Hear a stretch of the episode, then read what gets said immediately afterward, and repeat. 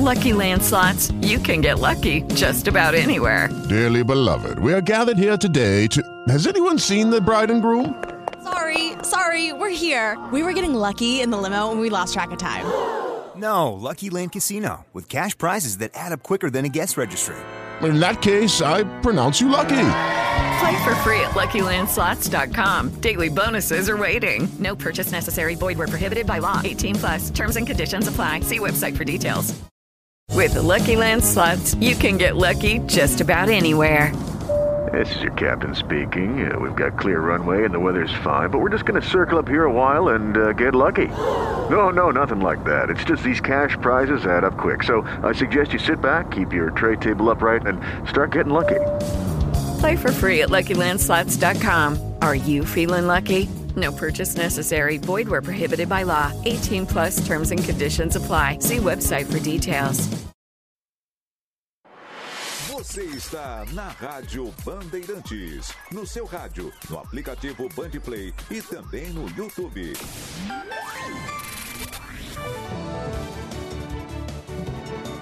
Manhã Bandeirantes. Notícia, prestação de serviço. Com Marco Antônio Sabino e Vitor Lupato. Agora no ar.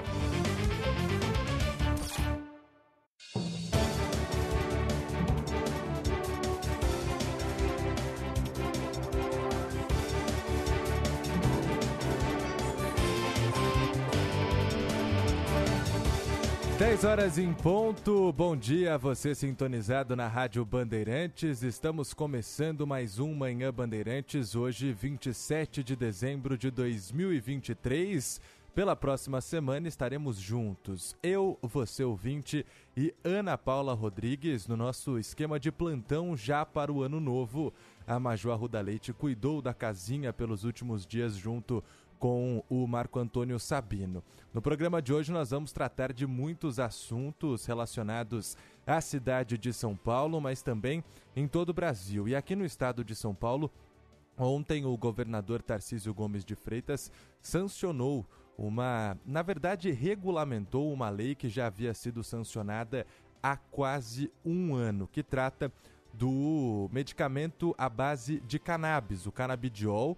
Muitas doenças podem ser tratadas com esse remédio, mas até então não havia uma regulamentação para que fosse distribuído esse medicamento pelo SUS aqui no estado de São Paulo. Agora nós temos essa regulamentação que passa a valer e muitos pacientes poderão se beneficiar dessa medida é um dos nossos assuntos de hoje. Muito obrigado a você que está nos acompanhando em AM 840, FM 90.9, pelo aplicativo Bandplay, também pelo YouTube, em youtube.com barra Rádio Bandeirantes Oficial. Nós vamos juntos até meio-dia com muitas informações. E eu já aproveito para dar o meu bom dia para Ana Paula Rodrigues. E aí, Aninha, prazer tê-la comigo e conosco, junto com os ouvintes nessa semana. Bom dia. Tudo bem, gente? Bom dia, bom dia a todos. Estava me ajeitando aqui. Fui pega na, na esquina, na entrada aqui do estúdio pelo Pedro Campos. A gente estava papeando enquanto você abria aqui o programa. Finalmente cheguei para dar o bom dia também. Ouvi você falando sobre a história da cannabis medicinal. Uma boa notícia a gente ter finalmente a regulamentação. Ah, uma notícia que demorou um ano para isso, praticamente, né? Uma lei de janeiro. É, o governo deu prazos e mais prazos para que houvesse essa regulamentação. Para quem não entende o que é regulamentação, é escrever o um manual das regras, né? Como que essa lei vai ser aplicada. E no caso do canabidiol, quais doenças que as pessoas vão ter acesso a esse medicamento, em quais locais eles vão ter, poder ser retirados. A gente vai destrinchar um pouco mais isso no Manhã Bandeirantes de hoje. Agora vamos combinar, hein, Ana? Demorou pra caramba. Não, demais. E a gente está falando de medicamento, a gente está falando de saúde. E embora é, os estudos ainda não sejam tão completos, tão antigos, né? Algo que esteja escrito aí na história da medicina e da ciência há tantas décadas, a gente já tem indícios muito robustos de que o canabidiol pode ser é, um fator determinante para a qualidade de vida de pessoas que têm doenças crônicas, doenças que não são mais curáveis. Então, dores crônicas, pessoas que sofrem de epilepsia e muitas vezes tomam medicamentos que são muito fortes e muito agressivos para rim, para fígado. E aí no canabidiol encontraram uma solução melhor, um controle melhor para essas doenças. Um ano para que se chegue apenas à regulamentação é muito tempo. E olha, uma regulamentação até então simples, né? A gente vai ter uma entrevista sobre esse assunto daqui a pouco aqui no Manhã Bandeirantes, mas me assusta um pouco observar que para essa regulamentação aqui demorou um ano. Um grupo de trabalho com mais de 30 órgãos. Para o nosso ouvinte ter ideia, essa proposta foi aprovada e você, Ana, acompanhou de perto né, a tramitação na Assembleia Legislativa desse projeto, depois a sanção do, do, do governador Tarcísio de Freitas. Logo depois, no comecinho de fevereiro desse ano, já tinha um grupo de trabalho formado por mais de 30 instituições, órgãos do governo e também pessoas que estudam o assunto e aí, só agora, no finalzinho de dezembro, eles chegaram a algumas conclusões. É importante porque até então custava caro esse tratamento, precisava de uma decisão judicial, muitas pessoas tinham que recorrer à justiça para ter essa autorização, e são casos práticos, né, na prática mesmo, de pessoas que diminuíram em mais de 50% o número de convulsões que tinham por dia, por exemplo, depois de começar a usar esse tipo de medicamento à base do cannabis. Então a gente espera que essas respostas cheguem logo e que o tratamento esteja disponível. Você que acompanhou de perto deve ter conversado com bastante gente, né, que precisa desse medicamento e até já usa com, com autorização da justiça, Ana. Já usa e recebeu duas notícias. Essas pessoas receberam com, é, com muita alegria duas boas notícias que nós tivemos neste ano em relação ao canabidiol. Uma delas é essa que a gente está tratando agora, que é a distribuição gratuita, né, por meio das farmácias do governo do estado de São Paulo, e a outra que foi a Anvisa, né, reconhecendo a possibilidade dessa produção aqui dentro do Brasil, porque não só muitos dependiam de decisão judicial, Lupato, como dependiam também da compra fora do país, importação, da importação. É. Então a gente está falando de medicamento que já é caro e vinha dolarizado, então vinha muito mais caro, ou seja, ficava restrito a famílias de dinheiro, de posses, né? Enquanto a gente sabe que tem uma boa parte da população e talvez a maior parte da população não tem dinheiro para bancar um tratamento desses. 10 horas 6 minutos. Vamos aos outros destaques do programa de hoje. A Corregedoria da Polícia Militar de São Paulo é notificada após um PM atingir uma criança com um tiro de airsoft no Itaim Paulista, zona leste da capital. Um homem de 29 anos estava com a filha na garupa de uma moto e, ao passar por uma viatura policial, escutou dois disparos. A menina de apenas um ano foi socorrida a uma UPA da região e depois transferida ao Hospital Tid Setúbal, onde segue internada. O projétil de plástico e as imagens da câmera de segurança próxima ao local foram apreendidas e encaminhadas para a perícia. O caso foi registrado como homicídio tentado. Continuam as buscas por sete presos que fugiram de um centro de detenção provisória na cidade de São Paulo. Reni Ravanelli. A polícia faz buscas pelos sete presos que escaparam do centro de detenção provisória Belém 1, na zona leste de São Paulo. De acordo com a Secretaria de Segurança Pública, os detentos danificaram parte do alambrado, o ferrolho do portão e uma janela. Eles ainda renderam o segurança e roubaram o tênis e o radiocomunicador do funcionário. A Secretaria da Administração Penitenciária informou que os fugitivos que cumpriam regime semiaberto serão colocados em regime fechado quando recapturados. O plenário do Tribunal de Contas do município deve julgar no começo de janeiro do mês que vem dois processos que tratam de despesas da gestão do prefeito de São Paulo, Ricardo Nunes. Uma auditoria do TCM apontou que a prefeitura gastou menos que o mínimo constitucional previsto para a educação em 2021. Segundo o Tribunal de Contas, a administração gastou 22,7% do orçamento em educação. O mínimo obrigatório é 25%. No fim do ano fiscal de 21, a prefeitura empenhou quase um bilhão e meio de reais para atingir o piso, mas as obras e os serviços começaram só no ano seguinte. A gestão Ricardo Nunes contesta as conclusões do TCM e nega todas as irregularidades.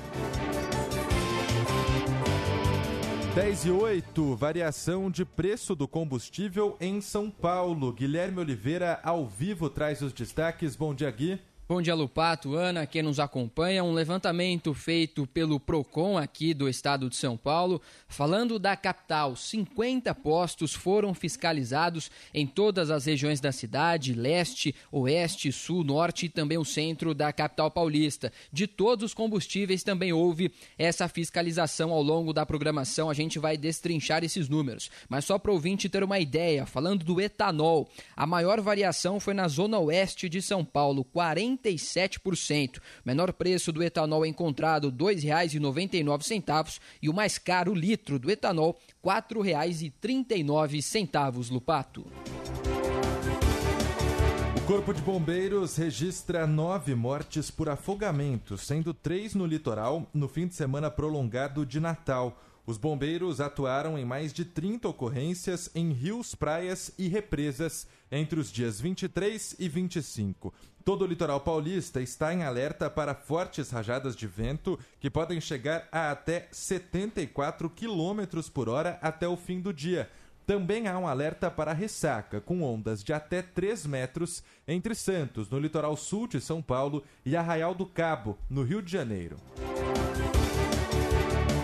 10 e 10, queda nos casos de dengue no estado de São Paulo. Informações com Augusto Vale. A Secretaria Estadual de Saúde de São Paulo registra queda de 3,6% nos casos confirmados de dengue no estado na comparação com o ano passado. Apesar disso, o governo alerta para a necessidade de prevenção durante o verão, estação que acelera o ciclo de produção do mosquito Aedes aegypti por causa das altas temperaturas e da chuva. Até o dia 23 de dezembro foram quase 319 mil casos e 284 mortes pela doença. 97% dos municípios paulistas confirmaram algum caso de dengue ao longo deste ano.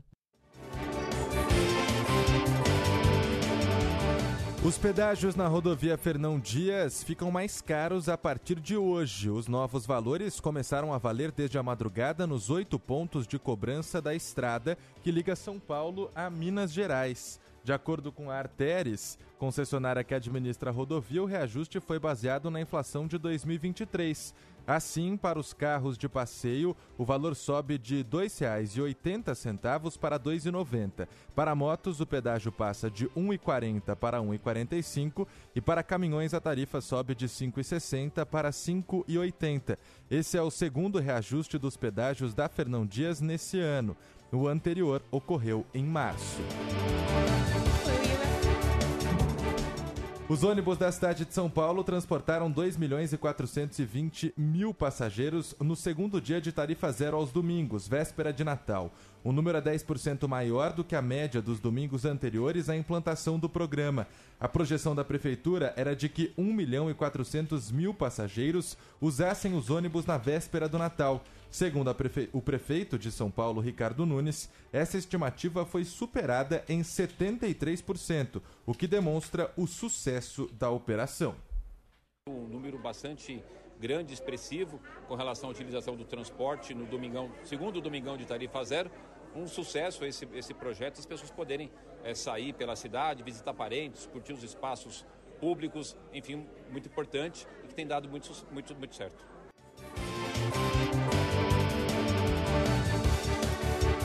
10 horas e 12 minutos. A Petrobras reduz o preço do diesel às distribuidoras. José Paulo Sobral a partir de hoje, a Petrobras vai reduzir em 30 centavos por litro o preço do diesel vendido às distribuidoras. Agora, o valor de venda do diesel passa de R$ 3,78 para R$ 3,48 por litro. É a segunda redução no mês de dezembro. Segundo a Petrobras, os consumidores vão perceber a diferença de 26 centavos nas bombas dos postos de combustíveis. O valor passará a ser, em média, de R$ 3,06 por litro. O último levantamento da agência Agência Nacional do Petróleo indicou que o diesel será vendido por um valor médio de R$ 5,88. No ano, o preço de venda do diesel da Petrobras para as distribuidoras teve redução de R$ 1,01 por litro.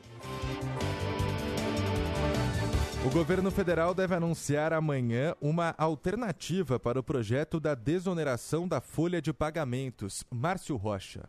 Cresce a expectativa para o anúncio das alternativas ao projeto da desoneração da folha de pagamento prometido pelo ministro da Fazenda, Fernando Haddad, o que deve ser feito até a próxima quinta-feira. A expectativa é que uma medida provisória seja editada com esse texto, além de novos projetos de lei que devem ser enviados para análise de deputados e senadores para aumentar a arrecadação, para assim cumprir a meta fiscal de déficit zero em 2024. O ministro afirmou que as medidas que serão apresentadas são prudentes, muito bem pensadas e que agora vai conseguir negociar com o Congresso Nacional. Faz tudo bem feito, para que não haja dúvida, o Congresso tem sido parceiro, não é da Fazenda, tem sido parceiro do país.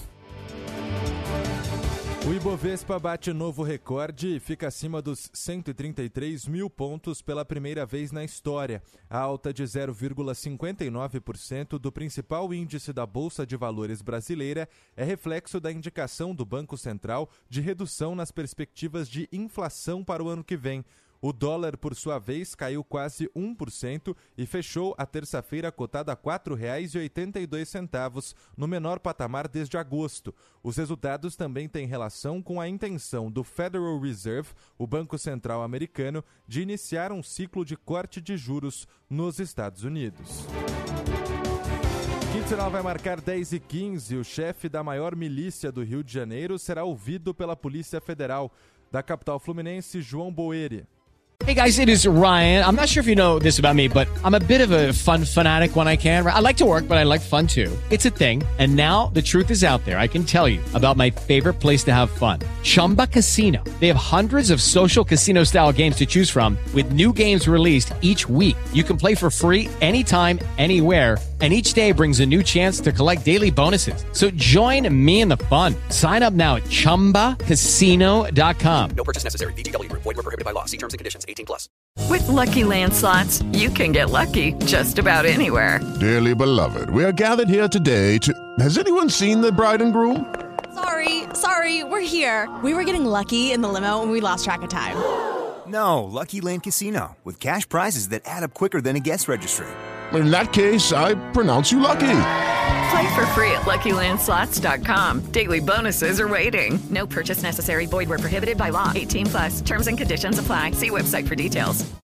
O criminoso Zinho, chefe da maior milícia do Rio de Janeiro, deve ser ouvido pela Polícia Federal nos próximos dias. A expectativa é que ele colabore com as autoridades na investigação de diversos crimes. Luiz Antônio da Silva Braga está no presídio de segurança máxima Bangu 1, na zona oeste do Rio, desde domingo, quando se entregou à PF. Nesta terça-feira, a Justiça do Rio manteve a prisão dele. A audiência de custódia foi realizada por videoconferência. No mesmo dia, a Polícia Civil prendeu um suspeito de integrar a milícia de Zinho em paciência na zona oeste com quatro fuzis e duas pistolas, além de munições de diversos calibres. O aumento do número de crimes envolvendo Pix faz a contratação de seguros disparar. O Banco Central registrou quase 740 mil ocorrências com o sistema de pagamento no primeiro semestre de 2022, um aumento de 2.818% com relação ao ano anterior. Em São Paulo, foram registrados 165 casos de extorsão por sequestro em 2022, 75% a mais que o ano anterior e o maior desde 2007. Os números podem ser maiores, porque alguns casos são registrados apenas como extorsão. 10 e 16, a Força Nacional vai atuar em áreas indígenas do Maranhão. Caio Passos. O Ministério da Justiça e Segurança Pública autorizou a atuação de parte do efetivo da Força Nacional de Segurança Pública em áreas indígenas no Maranhão. A região sofre pressão de grupos que atuam ilegalmente no local. A tropa federativa atuará na preservação da ordem pública e segurança das pessoas das terras indígenas. A portaria prevê que os agentes permaneçam na região por 90 dias. Segundo lideranças indígenas e a própria FUNAI, há tempos que a região sofre com pressão, ataques e e ameaças de garimpeiros, empresas mineradoras e criadores de gado que atuam ilegalmente no local. Vários membros do grupo de segurança e lideranças das tribos foram mortos nos últimos anos.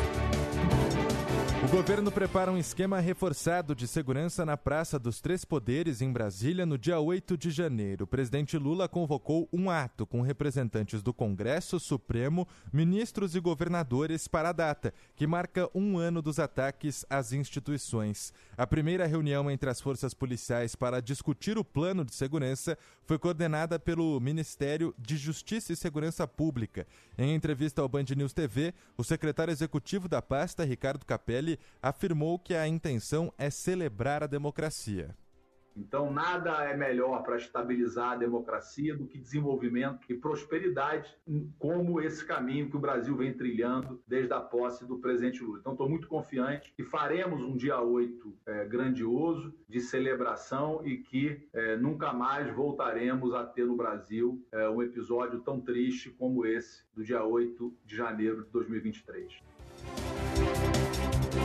A justiça nega o pedido de bloqueio de um bilhão de reais da Braskem. Diego Barreto tem mais informações. A Justiça Federal de Alagoas nega o pedido conjunto da Defensoria Pública da União, Ministério Público Federal e do Ministério Público de Alagoas do bloqueio de um bilhão de reais da Braskem para garantir o pagamento de indenização aos moradores que foram incluídos nas novas áreas de monitoramento, vítimas do afundamento do solo em Maceió. O pedido levou em conta a denúncia contra a empresa que não cumpriu a decisão liminar que determinou a inclusão destes imóveis no programa de compensação financeira e apoio à realocação, como justificativa, o juiz André Luiz Maia Tobias Granja, da Terceira Vara Federal, argumentou que o bloqueio é uma medida que deve ser analisada com a devida prudência. Em nota, a empresa disse que recorreu desta decisão. 10 e 19, o salário mínimo nacional será de R$ 1.412 a partir de 1 de janeiro de 2024, 92 reais a mais do que é pago hoje.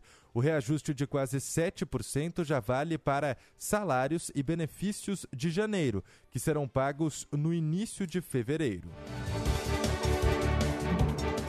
Destaque do noticiário internacional: Israel e os Estados Unidos estão discutindo planos para o dia após o fim do conflito com o Hamas. O debate entre o conselheiro de segurança nacional americano e o ministro de Assuntos Estratégicos israelense inclui o controle e a segurança da faixa de Gaza.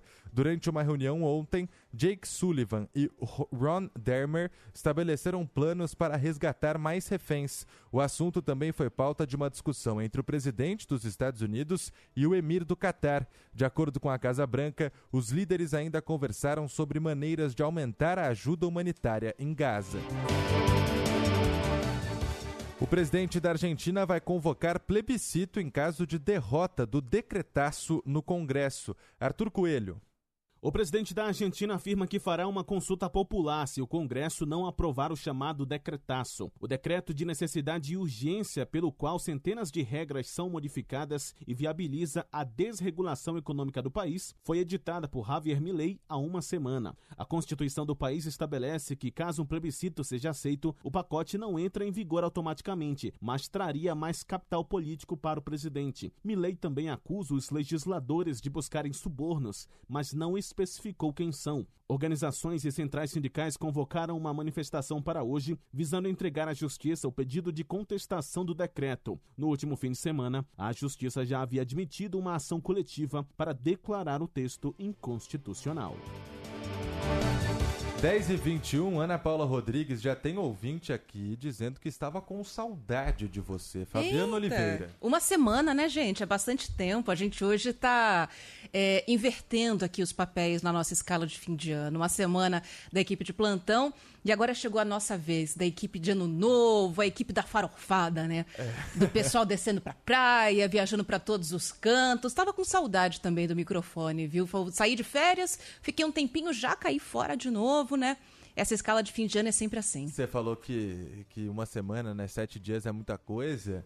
Mas na verdade, para quem tá de folga, não é muito, não. Não, né? é sempre pouco. É, a hora que você começa a engrenar ali o descanso, acordar num horário mais plausível, já tá de volta. Eu sabe que eu não fiz que... eu fiz questão, na verdade, de quase não dormir nessa folga. Aproveitei bastante, viu? Descanso zero. Então. Não, descanso de outras maneiras, descansar o corpo, assim, a cabeça e cansar o corpo, sabe? Sim. Tomar sol, correr, fazer esse tipo de coisa. Só que sem pressão de horário. Esse é o meu grande descanso. da semana de Natal. Ela, ela é... exige, né, que a gente faça um contraponto aí, senão, senão o bicho pega, senão a Bom. gente passa mal depois. E você ouvinte, pode mandar sua mensagem. Na verdade, deve participar do Manhã Bandeirantes. É só mandar ou um áudio ou um texto. Pode escrever também uma mensagem para o nosso WhatsApp. Para quem ainda não sabe, esse aqui é o número da Rádio Bandeirantes. 11 999 048756. De novo. 11 999 048756. 11 999048756. Muito obrigado a todos vocês que já estão mandando mensagem. O Marcos participando por aqui, o Alexandre Galvão da Zona Sul e muitos dos ouvintes que estão conosco pelo YouTube, youtube.com/barra Rádio Bandeirantes Oficial. Ao longo do Manhã Bandeirantes a gente vai trazendo todas as mensagens possíveis. São muitas, mas a gente tenta colocar o máximo possível aqui no ar para que você ouvinte participe e ajude a construir esse programa também.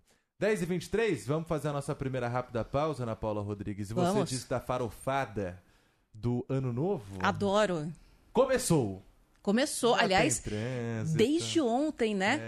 É. É, tá tudo muito parado. Daqui a pouquinho a gente vai falar é, com mais detalhes do sistema Anchieta Imigrantes, da Mogi Bertioga. A gente pode tra trazer aquele boletim é, para o nosso ouvinte aqui da situação das estradas, porque se foi igual ao ano passado, ano passado a virada foi de sábado para domingo, né? Uhum. E esse ano é de domingo para segunda. A gente teve a semana toda de muita lentidão, eu me lembro disso, e aí chegou na sexta, acabou.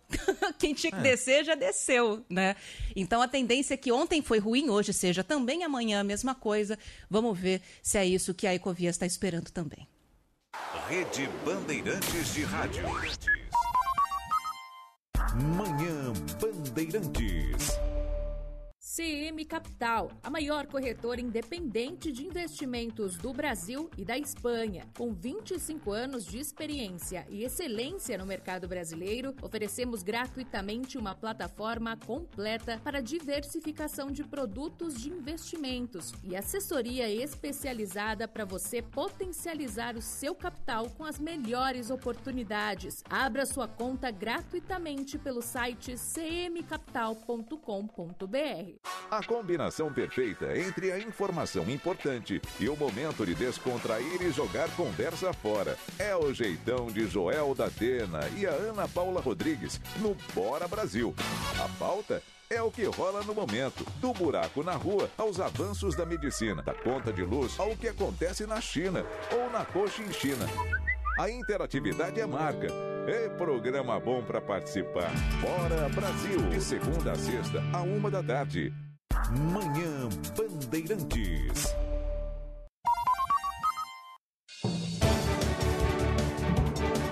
Dez e 25 Manhã Bandeirantes de volta e a Ana Paula Rodrigues, desde o comecinho da manhã, já tá aqui, ó, atenta a tudo que rola nas estradas de São Paulo. Aninha, já tá caótico mesmo? Ó, eu já falaria isso aí, já usaria esse termo, caótico, porque é, sempre há uma expectativa de movimentação muito grande, né, nessa semana que antecede o ano novo, em especial para o litoral. Eu imagino que o nosso ouvinte já está indo para a praia falando, ah, sabia, né, que seria desse jeito, porque olha.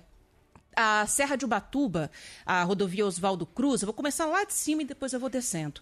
Já está bem parada, do meio da serra até o acesso ao centro de Ubatuba. É, na semana passada, a concessionária da rodovia dos Tamoios liberou um novo acesso para você já entrar na Rio Santos direto para Ubatuba, sem ter que passar pelo centro de Caraguá. E isso deu uma aliviada na rodovia dos Tamoios, que agora está andando muito bem. Só que a Tamoios, além de tudo, é pedagiada. Então, mesmo quando ela está fluindo bem, tem gente que prefere ir direto para Oswaldo Cruz. Por quê? Além de pagar pedágio, você depois tem que pegar uma Rio Santos inteira se o seu destino é Ubatuba. E é aí que mora o perigo. A Rio Santos está muito ruim para passar pelo Massaguaçu, Tabatinga, Maranduba, Lagoinha. Tá muito complicado. Então, o que, que eu recomendo? Se você vai para Ubatuba, pega Oswaldo Cruz mesmo. Agora, se o seu destino é Caraguá, Vai pela Tamoios, tem o pedágio, mas você não encontra a lentidão por ali. Ficar parado no carro com criança, gato, cachorro, né? É ruim. com o sol que está fazendo hoje. Quem está na Mogi Bertioga, de um pouco antes de Biritibuçu até o fim da serra, vai com bastante lentidão. Depois, quando entra em Bertioga, está melhor e para vir para São Paulo está vazio, só vai ter você, o caminho está tranquilo. Agora, para chegar a essas rodovias que descem para o litoral norte, a gente tem duas opções saindo de São Paulo. Dutra e o corredor da Ayrton Senna e Carvalho Pinto. E como diria o outro, o Lupato, ambas as duas já têm lentidão. A partir de Jacareí, a coisa vai complicar. Tanto ambas pela as Dutra. Duas porque a lentidão é grande. É, exatamente. E é mais ou menos no mesmo pedaço, de Jacareí até São José dos Campos, onde você já tem ali um primeiro acesso para descer em direção a Caraguá. Então, tanto faz. Vai pela rodovia que você é, conhece mais, que você já está mais habituado, porque Dutra e Ayrton Senna estão complicadas. Indo para outro lado do mapa, aí já está tudo tranquilo. Fernão Dias, Anhanguera, Bandeirantes, Castelo, Raposo, Regis, Bittencourt, não são destinos né, tão procurados nessa época do ano. Então, quem está indo para esses lados do interior de São Paulo vai bem. Sistema Anchieta Imigrantes. Tá com operação descida, tá com bastante lentidão, mas aí eu vou deixar para quem está com as informações mais atualizadas contar aqui para o nosso ouvinte qual que é a situação agora. A gente está aqui com o Márcio Vono, que é o coordenador de tráfego da Ecovias, que é responsável pelo sistema Anchieta Imigrantes. Tudo bem, Márcio? Bom dia para o senhor. Olá, Ana. Olá, Vitor. Bom dia, bom dia a todos os ouvintes. Qual Bom que é a dia. situação, então, agora aqui? Vamos atualizar o trecho de lentidão. Pelo que a gente está vendo aqui no mapeamento, já está bem grande, né, Márcio? Isso, já estamos com uma descida muito intensa. Neste momento, sentido litoral, estamos com três pontos de lentidão. É, na Imigrantes, é, desde a praça de pedágio até o quilômetro 43, que é o trecho de serra da rodovia dos Imigrantes. Ainda falando, falando em sentido litoral, temos a Anchieta, que está congestionada do, do KM 26 ao 31, que é na altura da praça de pedágio. E já na Baixada, na Cônigo Domênico Rangoni, do KM 266 até o KM 248, que é bem é, onde dá acesso a Rio Santos. Então temos esses três pontos de lentidão sentido Baixada. E sentido capital também estamos com um volume de, de veículos bem, bem considerável também. Nesse momento, como nós estamos na operação descida, e a operação descida, né, nós destinamos sete pistas em direção à Baixada e somente a rodovia dos imigrantes, sentido capital, estamos com um volume considerável. Então, sentido capital, nós temos nesse momento aqui a, a, a, a imigrantes com congestionamento do KM 61 ao KM 48. Então, os usuários que tiverem condições, que estão destino a São Paulo e tiverem condições de postergar sua viagem para um momento no, no período da tarde, terá melhores condições de, de tráfego na, na, na rodovia. Judy was boring. Hello. Then Judy discovered ChumbaCasino.com. It's my little escape. Now Judy's the life of the party. Oh, baby, Mama's bringing home the bacon. Whoa, take it easy, Judy. The Chumba life is for everybody. So go to ChumbaCasino.com and play over 100 casino style games. Join today and play for free for your chance to redeem some serious prizes. chumba ChumbaCasino.com. No purchase necessary. Void where prohibited by law. 18 plus terms and conditions apply. See website for details. Lucky Land Casino asking people what's the weirdest place you've gotten lucky? Lucky? In line at the deli, I guess? Aha, in my dentist's office. More than once, actually. Do I have to say? Yes, you do. In the car before my kids' PTA meeting. Really? Yes. Excuse me, what's the weirdest place you've gotten lucky? I never win and tell. Well, there you have it. You can get lucky anywhere playing at LuckyLandSlots.com. Play for free right now. Are you feeling lucky? No purchase necessary. Void where prohibited by law. 18 plus. Terms and conditions apply. See website for details. E qual que é a tendência para quem quer descer a serra? Qual que é o melhor horário? Amanhã deve estar mais tranquilo, porque muitos ouvintes estão nos acompanhando ou já de dentro do carro fazendo esse trajeto, ou muito provavelmente estão se planejando aí para descer e passar alguns dias no, no litoral sul de São Paulo curtindo o ano novo. Tem algum um momento que deve ser menos pior, Márcio? Isso, Vitor. Na nossa programação, nós estamos considerando o período do Réveillon, do dia 26 até o dia 30, teremos um volume bem grande, bem considerável de veículos em direção à Baixada. Então, falando sobre hoje, né, nós temos essa, essa contagem, essa volumetria de tráfego, ela deve começar a baixar após as 20 horas. Então, quem tiver condições de viajar após este horário, ou até mesmo na madrugada, terão melhores condições de tráfego. Amanhã, Amanhã, sexta e sábado, teremos um cenário bem parecido com o de hoje, né? Então, um fluxo bem concentrado a partir das seis, sete da manhã. Que, e aí, é lógico, amanhã a tendência é aumentar ainda mais esse volume, ele vai se estender até mais tarde, até a zero hora, e a madrugada acaba sendo a melhor opção. Então, hoje, falando sobre hoje, as melhores condições é após as 21 horas. Inclusive, a gente conversou aqui um pouquinho antes de você entrar no ar, Márcio, e no ano passado, pelo que a gente está observando, foi algo bem parecido, né? É, a gente teve a virada de ano de sábado para domingo, e ao longo da semana a gente foi pego de surpresa por um fluxo muito dividido de lentidão, né? Ao invés da gente ter muito carro viajando na quinta e na sexta, principalmente, eu me lembro que a sexta foi um dia bem tranquilo, né? Dentro do que o sistema Anchieta Imigrantes tem de tranquilidade, não é vazio, mas não estava congestionado. Agora, segunda, terça, quarta, foram dias assim de longuíssimos congestionamentos, como a gente está vendo agora. O senhor acha que a tendência é essa também para esse ano? Sim, acredito que a tendência é bem semelhante ao ano anterior. Então, no dia primeiro, já estaremos com a operação subida em vigor. A partir da zero hora, é, já vamos montar a operação de retorno, né, que é a operação 2 por 8 é, isso deve se estender por todo o dia até a zero hora né, do dia primeiro, entre o dia primeiro e o dia 2. Já no dia 2, considerando que é um dia útil, então nós, é, é, é para a gente é um ponto de atenção, porque nós teremos um volume ainda muito grande de subida de veículos sentido capital, porém, como se trata de um mês de férias, também teremos um, um fluxo de descida bem considerável. Então, estaremos atentos né, para poder colocar a melhor operação em vigor e tentar prover aí o melhor fluidez de tráfego no sistema Anchieta Imigrantes. E para a operação descida agora nos próximos dias, vai ficar direto até o dia 30, com sete pistas no sentido litoral e três no sentido capital? Isso mesmo, nossa programação até o dia 30 fica no, esquema 7x3, né, operação descida, consiste na descida das duas pistas da rodovia Anchieta, mais a pista sul da rodovia dos imigrantes e sentido capital, somente a rodovia dos imigrantes, pista norte. Né? Então, nossa programação até o dia 30 é ficar nesse, nesse esquema operacional com, com destino do. priorizando aí a, a descida da serra né, é, nesse formato. Márcio, tem ouvinte aqui participando e mandando um questionamento para o senhor. Vou colocar aqui, aí o senhor responde. Bom dia, Vitor. Bom dia, Aninha e todos da equipe técnica, que é o Marcos de São Vicente. Vou mais fazer uma reclamação em, em relação a ecovias com o sistema Anchieta Imigrante. Não dá para eles fazer operações só privilegiando outras pessoas, sendo que o litoral paulista tem 2 milhões de habitantes. A gente é muito prejudicado com o trânsito, com as operações de descida e subida. Está na hora deles investir os bilhões que eles recebem na rodovia.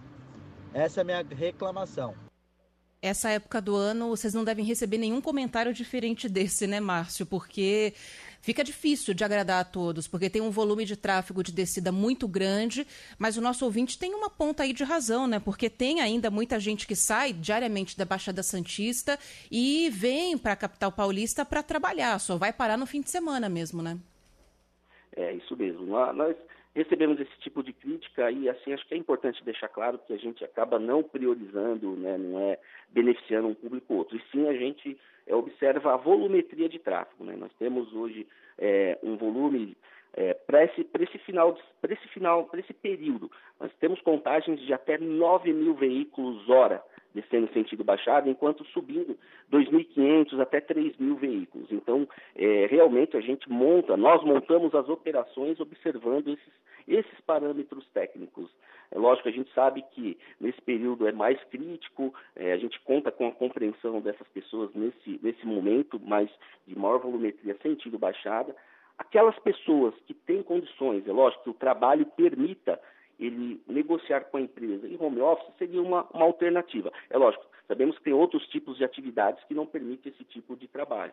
Né? Mas quem tiver essa condição de negociar com a empresa, acredito que será mais, mais fácil de, de é, ao invés de ficar na rodovia, né, tendo que sair mais cedo de casa, acho que encontra melhores condições de trabalho. Então, e para quem realmente tem a necessidade de subir a serra, antecipar um pouco o seu, seu horário de saída, para não ter nenhum imprevisto ou perda de horário com, com a empresa.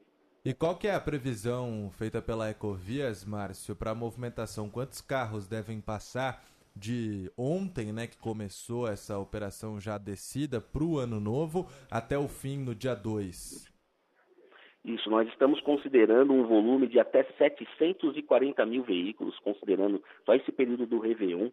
É, nós estamos é, acompanhando diariamente essa contagem já. Estamos num acumulado de 128 mil veículos que já seguiram sentido litoral. Só nesta última hora, mais de 7.400 veículos se dirigiram em direção à Baixada. Essa volumetria de tráfego, esse volume, né, essa contagem nesse, mesmo teor, ela deve se estender até às 8 e é isso, nós temos uma operação que realmente tende a chegar nessa previsão de 740 mil veículos. Natal, nós tivemos um, um, um volume até acima do planejado, estava planejado 450 mil veículos, circulou nas nossas rodovias 455 mil veículos. E o sistema Anchieta Imigrantes, ele é condicionado, ele é, acaba sendo, é, tendo a sua operação em, em, em muito é, de acordo com as condições climáticas. Quando você tem um período de sol como esse que está acontecendo, a tendência realmente é atingir essa, essa volumetria considerada para tempo ótimo de até 740 mil veículos. Entendi. Márcio, o senhor acabou de dar vários e vários números né, sobre a movimentação no sistema Anchieta Imigrantes. E recentemente a gente trouxe uma reportagem aqui no Manhã Bandeirantes mesmo, com esses números, a média diária, a média aos fins de semana, em feriados também, e mostra que o que suporta, mesmo sem intercorrência alguma, sem acidente, sem nada acontecendo na via, essa média que suporta o sistema acaba sendo ultrapassada quase sempre. E em dias mais movimentados como esses, aí a situação fica praticamente insustentável. O sistema Anchieta Imigrantes, o ouvinte até comentou aqui, né, algum tipo de investimento. O senhor, como o coordenador da Ecovias, já pensa em algo que possa ser feito para evitar esse estrangulamento natural e que é perceptível que vem acontecendo? É, hoje, em operações, essas são as operações que nós temos vigentes no nosso sistema, falando em operações rodoviárias, né? Nós temos três, três modalidades, aliás, quatro modalidades de operação, que é a 5x5 operação normal, a operação 7x3, que é a operação descida, a operação 2x8 subida e uma operação especial, que nós chamamos de 4x6, que ela atende um alto volume de tráfego descendo e também um alto volume de tráfego subindo. É lógico, ela tem as suas limitações técnicas, né? Hoje, falando, falando em novos investimentos, a Ecovias está à disposição do governo do Estado. Né? Se entender que a Ecovias pode fazer uma obra que possa melhorar aí a, a fluidez de tráfego, a Ecovias está à disposição, já se colocou à disposição. E, de qualquer forma, antes que isso aconteça, a gente trabalha para tentar promover o melhor, melhor fluidez, segurança né, para os nossos usuários. É lógico, a gente considera esses pontos, é, esses pontos relacionados à, à, limitação da rodovia, considerando parâmetros técnicos onde eu tenho um, um tráfego perfeito. Nós sabemos que hoje, quando eu falo em tráfego perfeito, é uma rodovia sem, sem é, ocorrências de acidente, né, sem aquela, aqueles pequenos acidentes que acabam causando esses gargalos na rodovia. Então, quando eu tenho as pessoas rodando de forma correta, mantendo a, a distância do veículo à sua frente, motociclista, motociclistas tendo maior cautela, né, e, e, e, que evitem esses pequenos acidentes que acabam, acabam virando uma bola de neve, acaba realmente gerando um gargalo na rodovia e prejudicando a fluidez de tráfego. Pois é, e essa é uma, é, é agora fim de ano é uma época excepcional, mas a gente recebe reclamações praticamente todos os dias. Porque quando não é uma operação especial por causa do fim do ano, do verão, é uma operação especial porque tem uma obra na Anchieta, por exemplo. Aí bloqueia toda a Anchieta, sobe caminhão, ônibus, carro, todo mundo pelo imigrantes. Passou da hora do governo do estado, junto com vocês aí na Ecovias, planejarem uma ampliação do sistema Anchieta Imigrantes. Porque para muita gente isso daí é um bate-volta. É, é o caminho do trabalho de todos os dias, né? E está muito estrangulado, está muito lotado e já faz tempo que a gente está falando sobre esse esgotamento, né, Lupato? Fora que em alguns pontos, Ana, como por exemplo ali passando por São Bernardo do Campo, o sistema Anchieta Imigrantes virou, na verdade, avenida, né? As pessoas passam ali para ir de um canto para o outro da cidade, então o fluxo é muito grande. Nós tivemos inclusive o prefeito de São Bernardo do Campo aqui reclamando dessa situação, falando em possíveis medidas. O governo do estado de São Paulo planeja, mas aí é muito longo prazo, reativar trem que faça Baixada Santista São Paulo. Isso só depois do trem Intercidades Campinas-São Paulo, que também vai sair do papel, né, o leilão o, o, a abertura do envelope deve acontecer agora no começo de 2024. Nós conversamos aqui no Manhã Bandeirantes com o Márcio Vono, coordenador de tráfego da Ecovias. Muito obrigado pela sua participação. Qualquer nova informação, qualquer intercorrência no sistema Anchieta Imigrantes, pode entrar em contato conosco. Obrigado, Márcio. Obrigada. Um abraço. Eu agradeço, estamos à disposição. Boa semana. E olha como a coisa muda, viu, ô Lupato? Enquanto a gente estava conversando aqui com o Márcio Vono, a Anchieta começou a parar. Então, quem ouviu aqui falou: opa, vou pegar a Anchieta para descer, já que a imigrante está tão ruim, a, o pedaço ali do Rodoanel já parou. Logo, logo vai parar até o pedágio da Anchieta e vai seguir dessa maneira. E aí a dica que a gente dá é pegar a pista invertida, né? Quando você entrar ali, que está um pouco melhor de fato. E você sabe que uma coisa que me chamou muita atenção em relação ao que disse o Márcio Vono do trânsito de momento ali no sistema Anchieta Imigrantes, é que em número de quilômetros de trânsito lento, congestionado, mais no sentido capital do que no sentido litoral. É, porque a um funila... dia que era para ser o contrário, o contrário, completamente. Logo, logo vai ser. Logo, logo vai ser o contrário. Sim, porque a Anchieta certeza. vai piorar, então a gente vai somar as duas rodovias, vai ficar pior. Só que afunila muito. Porque quem está vindo da Cônego, da antiga Piaçaguera, é, não consegue entrar na Anchieta. É direcionado para imigrantes. Quem está vindo de Bertioga, quem está vindo de Praia Grande, é direcionado para imigrantes. E ali é um gargalo, ali é muito pequeno. Então, quando a gente fala em ampliar as pistas, esse gargalo tem que ser desfeito. Aquele acesso, quando você passa da saída de Praia Grande para entrar na imigrantes, aquilo dali tem que ser duplicado, triplicado. Porque todo dia fica desse jeito. Imagina com o fluxo de Santos, Guarujá, Praia Grande, todo mundo vindo para entrar na mesma rodovia dos imigrantes. Tanto que quando passa esse gargalo e você de fato entra no trecho de serra, eu estou vendo aqui no mapeamento, o trânsito melhora. O problema é o acesso mesmo, para você de fato pisar ali na imigrantes e conseguir começar a subida de serra. A Renata, nossa ouvinte, está perguntando aqui: a meteorologia vem dizendo que teremos chance de temporal entre o litoral de São Paulo e Paraty. É verdade? Risco É. de deslizamento? É verdade. Os alertas que são emitidos pela Defesa Civil Estadual apontam que as rajadas de vento podem girar em torno ali de 75 quilômetros por hora entre hoje e amanhã, desde a Baixada Santista até o Rio de Janeiro, chegando em Arraial do Cabo. Depois disso, a gente deve ter também chuva, né? Mas por enquanto é rajada de vento. E é claro que essa época do ano com as fortes chuvas, é, a possibilidade de deslizamentos em áreas de risco sempre aumenta. Sempre aumenta. E vento tem uma outra consequência também. Ontem a gente teve a paralisia da travessia de balsas por causa da ventania, da maré agitada, lá entre Ilha Bela e São Sebastião.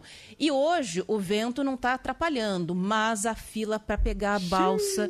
É, eu me lembro que um pouco antes da gente sair para a folga de Natal, é, a gente chegou a noticiar aqui que o agendamento né, que você podia fazer para entrar ali naquelas vagas antecipadamente, não pegar a fila da balsa, já estavam esgotados até o dia 29, se eu não me engano.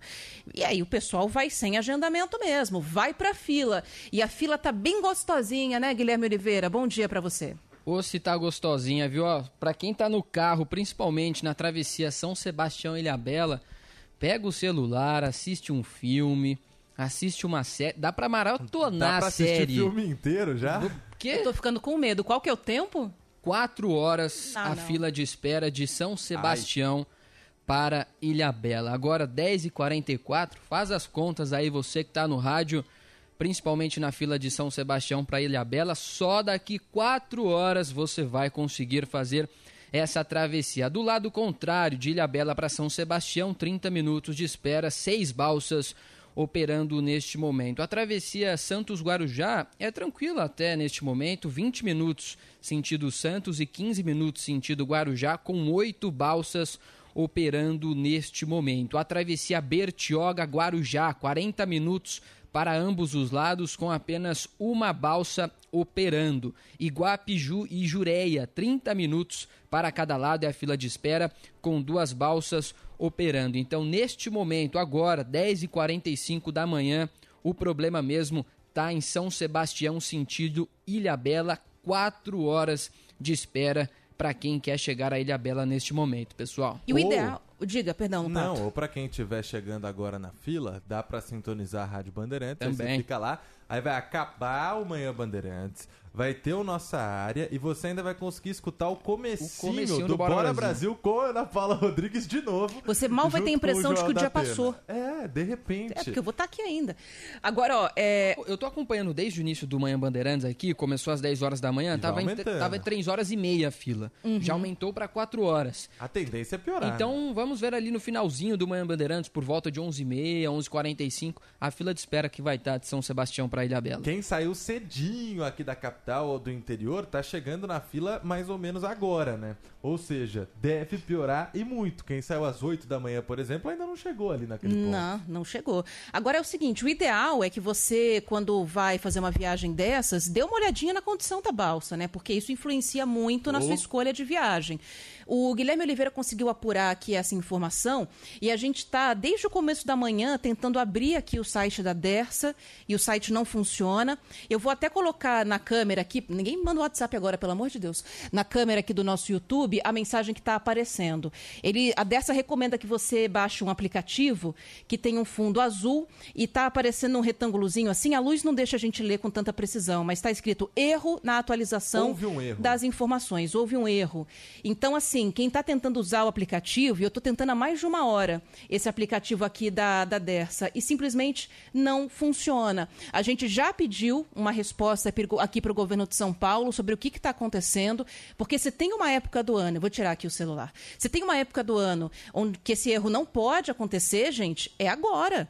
A gente está falando de fim de ano, de Réveillon, é o feriado mais importante em termos de movimentação nas estradas. Então, esse aplicativo tem que funcionar, esse site não pode ficar instável. E a gente está aguardando aqui um posicionamento para entender o que está acontecendo. Mas, ó, você que está ouvindo a Rádio Bandeirantes já está com a informação na mão. Manda para todo mundo aí no seu grupo do WhatsApp, galera.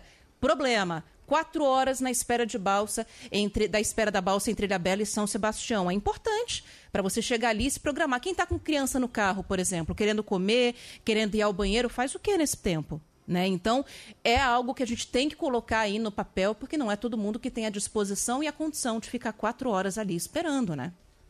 With Lucky Land slots, you can get lucky just about anywhere. Dearly beloved, we are gathered here today to. Has anyone seen the bride and groom?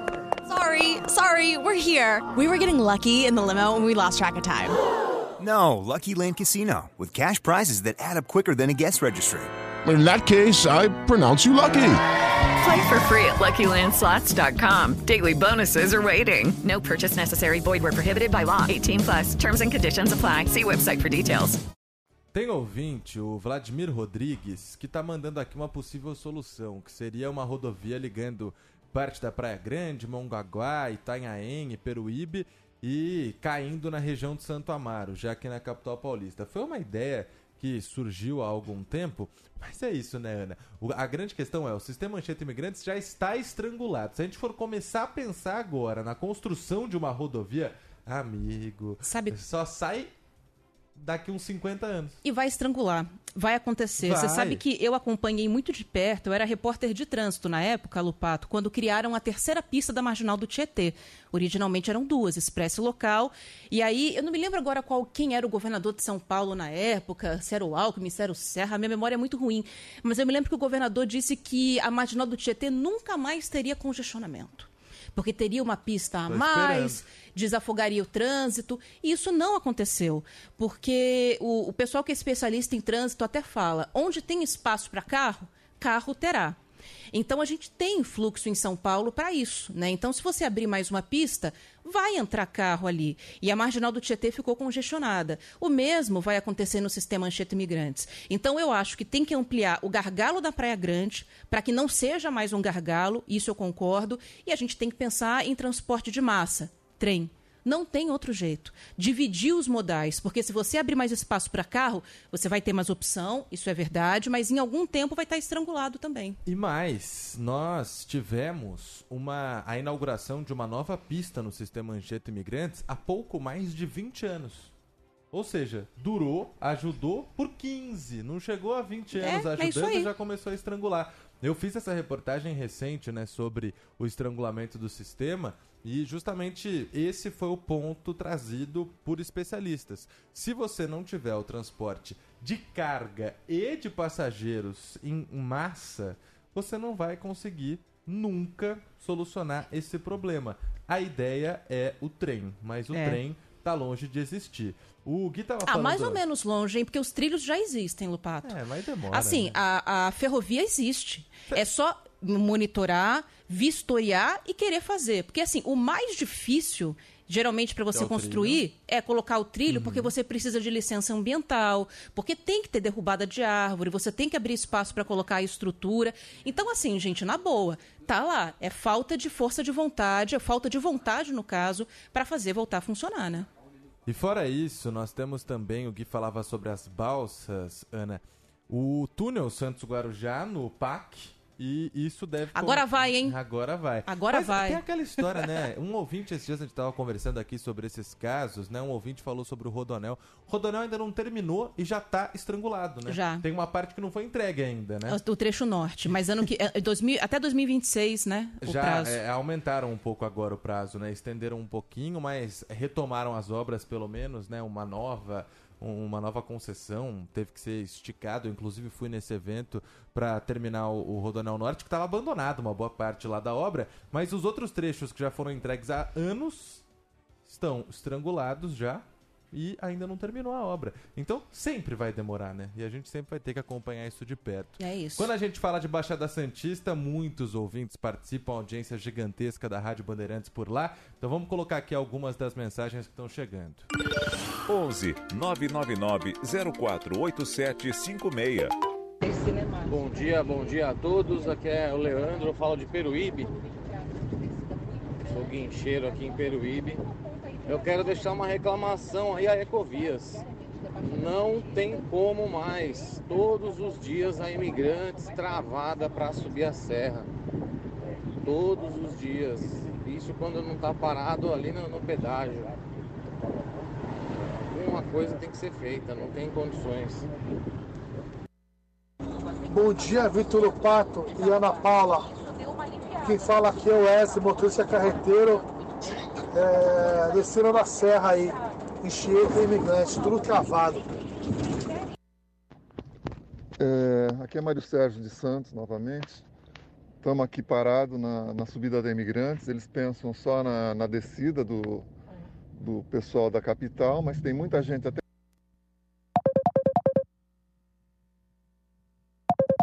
Eita, o que que tá acontecendo? Tão tentando Tá ligar pra retornando, gente, aí Tem um fluxo muito forte aqui, tá, tá tudo congestionado, qualquer probleminha que dá, congestiona. É, não, não, não, não dá para entender por que, que eles não fazem uma pista de subida, mais uma pista. Não tem mais espaço aqui para o fluxo de carro que é existente. Aumenta, aumenta o, flu- o número de carros e nada de, entendeu, de estradas. Tem que ter novas estradas, daí está muito claro. E isso daí é feito com iniciativa privada, entendeu? Porque dá milhões de milhões de, de, de reais aqui pra, pelo pedágio, então é muito fácil, entendeu? Fazer uma, uma subida pelo litoral sul ali, desviar o fluxo. Será que ninguém vê isso? Bom dia, amigos da Rádio Bandeirantes. Aqui Salatiel, taxista de Cubatão. Eu sou taxista aqui em Cubatão, atendo o polo industrial e a minha reclamação é o seguinte, não, essa época tudo bem, não tem problema, fazer o quê? Né? É muito carro descendo, depois muito carro subindo. E é o seguinte, eu, eu digo para o cotidiano, o dia a dia, fora feriado e tal assim, a Ecovias fecha muito a, a pista da Anchieta, dizendo sempre que está com acidente, que está com de manutenção. Poxa, é, é, é a vida toda. Terça e quinta-feira a Ecovias faz isso, durante o ano inteirinho, prejudicando nós que, que, que dependemos de subir a serra. Isso fica meu, meu descontentamento com esse tipo de problema. Bom dia.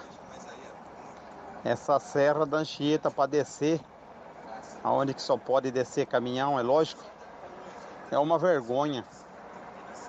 É um estreitamento de pista, todo dia tem condicionamento ali. Todo dia, todo dia tem condicionamento, tanto faz dia de feriado como não, para descer caminhão ali é uma é uma vergonha. Você perde a ver horas e horas ali para descer a serra. Isso é uma vergonha. Beleza? Obrigado aí. Desabafo, né? e muitos, viu? É, muita gente indignada, porque para quem mora no litoral, principalmente, precisa fazer esse trajeto, é complicadíssimo. Um ouvinte mandou aqui também a Zininha, falando numa possibilidade de rodízio de placas no sistema Mancheta Imigrantes. Não sei se funcionaria tão bem assim também, né, Ana? É, então, porque aí você também restringe as pessoas, né?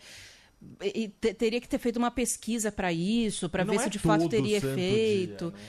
É, então, porque tem muita gente que trabalha é, em São Paulo e vive na Baixada. E na própria capital paulista, o rodízio de placas já teve uma utilidade que hoje é muito diferente. Claro que diminui o fluxo de carros na cidade, mas o impacto hoje está muito aquém do que era o ideal, né? Então, não sei se sinceramente reduziria tanto assim o fluxo, não. E fora isso, há uma preocupação também em relação à economia das cidades da Baixada, porque, por exemplo, sempre aumenta a população por lá aos fins de semana, por exemplo, porque são pessoas que vivem no interior, vivem na capital, tem casa lá. Aí imagina, sai um rodízio de placa e a sua placa é na sexta-feira, a sua placa é na segunda. Ou você tem outro carro em casa, ou você vende sua casa, seu apartamento lá, porque não tem como chegar, né? É. Você não vai conseguir é, chegar até lá no dia que você tem folga, no dia que você pode chegar. Então há também essa preocupação, porque alguns seriam muito mais prejudicados do que outros. Exatamente. Vamos seguir com a nossa reportagem agora? Vamos. 10h57, então. Vamos lá para Brasília, esse plantão de Natal e agora emendando no Ano Novo, que teve 48 dias de duração para nossa equipe de Brasília, porque haja notícia vindo da capital federal. A gente ainda tem a expectativa de que amanhã tenha anúncios importantes que devem ser feitos pelo ministro da Fazenda, Fernando Haddad, né? Pacotes para a economia no ano de 2024. Mas isso é assunto para amanhã. Hoje, o André Viana está aqui com a gente para falar sobre o exame toxicológico para os motoristas profissionais. O prazo está no limite, né, André? Bom dia para você. Bom dia, Ana Paula. Bom dia, Lupato. Bom dia para todos dia. que nos acompanham. É isso mesmo. Os motoristas com carteira de habilitação das categorias C, D ou E têm até amanhã, quinta-feira, dia 28 de dezembro, para renovar o exame toxicológico. A data limite foi definida pela Secretaria Nacional de Trânsito, a Senatran. Os condutores que forem flagrados com o exame vencido por mais de 30 dias terão que pagar uma multa de mais de R$ 1.460 e receberão 7 pontos na carteira. Ou seja, a partir do dia 28 de dezembro, quem não tiver feito esse exame vai ter que pagar essa multa. Os testes devem ser renovados em um dos laboratórios credenciados pelo governo local, né, pelo Departamento de Trânsito local. E em caso de resultado positivo, o condutor vai poder submeter o laudo à apreciação de um médico da clínica credenciada, que vai considerar, além dos níveis da substância detectada no exame se há uso de um medicamento prescrito que justificaria o uso dessa substância. Caso seja confirmado o consumo dessas dessas substâncias proibidas, o motorista vai ter o direito de dirigir suspenso pelo período de três meses. O condutor, lembrando que tem a categoria C na carteira de habilitação, é aquele que está autorizado a conduzir veículos que pesem mais de 3.500 quilos, geralmente usados em transporte de carga, como, trans, como tratores de esteira. Perdão. A categoria D é aquela que permite a condução de veículos que transportem mais de 8 pessoas sem contar com motorista, ou seja, ônibus, micro-ônibus, entre outros. E, por fim, a categoria E é aquela que envolve a condução de um veículo motorizado combinado, ou seja, com reboque, pesando mais de 6 toneladas. Então, aqueles caminhões realmente bem grandes.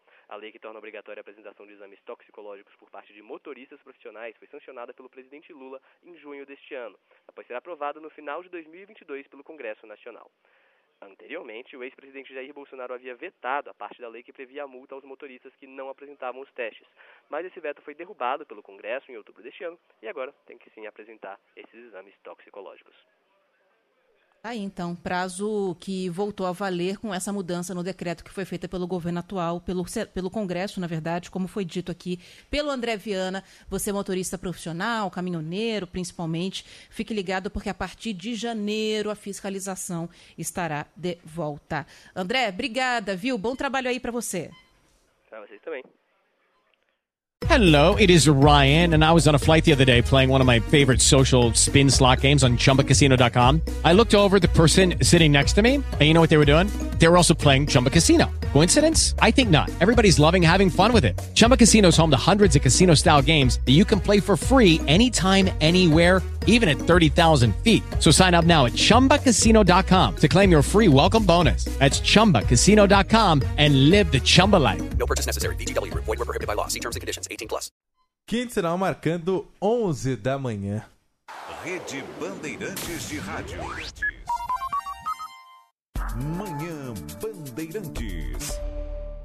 Promoção de férias no Animalia Park. Só até 1 de janeiro, ingresso promocional online por 120 reais para adulto ou criança. Válido até o final das férias de janeiro. É isso mesmo, 120 reais no ingresso. Em cinco vezes sem juros. Aproveite esta super promoção. Venda somente na internet até segunda-feira. Garanta uma experiência incrível para as férias de toda a família. Acesse agora animaliapark.com.br. Férias no Animalia Park, onde é divertido preservar.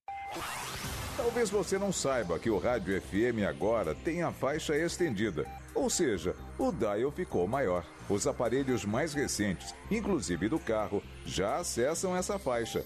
Nos smartphones também. Você que ouve a Rádio Bandeirantes, saiba que agora você tem mais uma opção em 86.3. Anotou? 86.3. Sua nova frequência da Rádio Bandeirantes. Manhã Bandeirantes.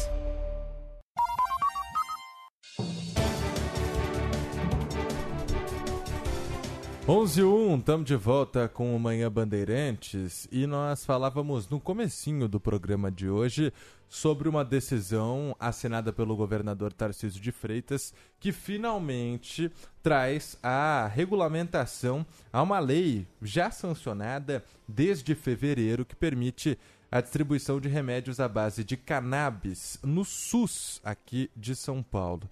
A gente prometeu que destrincharia essa nova regulamentação e vamos fazer isso agora, né, Ana Paula Rodrigues? Isso, porque a gente tem que explicar quais doenças né, estão contempladas, se a partir de agora eu já posso ir atrás desse medicamento, caso seja necessário. Está com a gente aqui na, na linha o José Luiz Gomes do Amaral.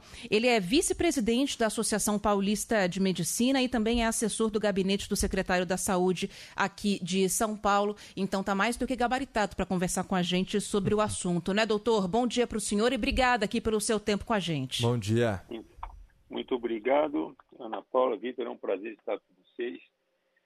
Eu acho que, acho que a primeira pergunta é essa, viu, doutor, em relação à retirada dos medicamentos. A partir dessa regulamentação, eu já posso começar a correr atrás da documentação necessária para retirar esses medicamentos a partir de agora? Já está valendo o prazo para essa retirada ou ainda não?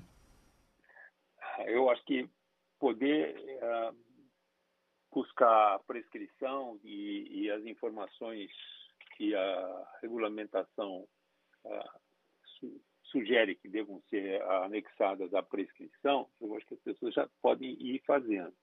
Não, as pessoas devem se certificar primeiro que são portadoras dos diagnósticos para os quais a medicação será dispensada, que são a síndrome de Dravet, a síndrome de Lennox-Gastaut e a esclerose tuberosa. Então, para os portadores dessas doenças que estejam sofrendo de convulsões graves, refratárias a outras formas de tratamento, então são os elegíveis para essa dispensação. Então, mas agora, se, se, a, se, a, dispensação será feita imediatamente, a resposta é, é não. Não porque nós precisamos efetivar a compra, a compra só poderia ser feita após a conclusão do processo licitatório, que também dependia da aprovação da regulamentação. Portanto, eh, mas isso está praticamente pronto, o processo licitatório está em curso. Nós esperamos ter um vencedor do processo licitatório muito em breve e a partir então uh, desse resultado os fornecedores terão um prazo para uh, disponibilizar esses produtos para compra da secretaria uhum. e, a, e, aí a secretaria vai informar a população uh, onde e, e, e, como o medicamento será disponibilizado. Espero que isso, isso aconteça uh, muito rapidamente, talvez uhum. na próxima semana. São só três, é, três doenças contempladas, é isso?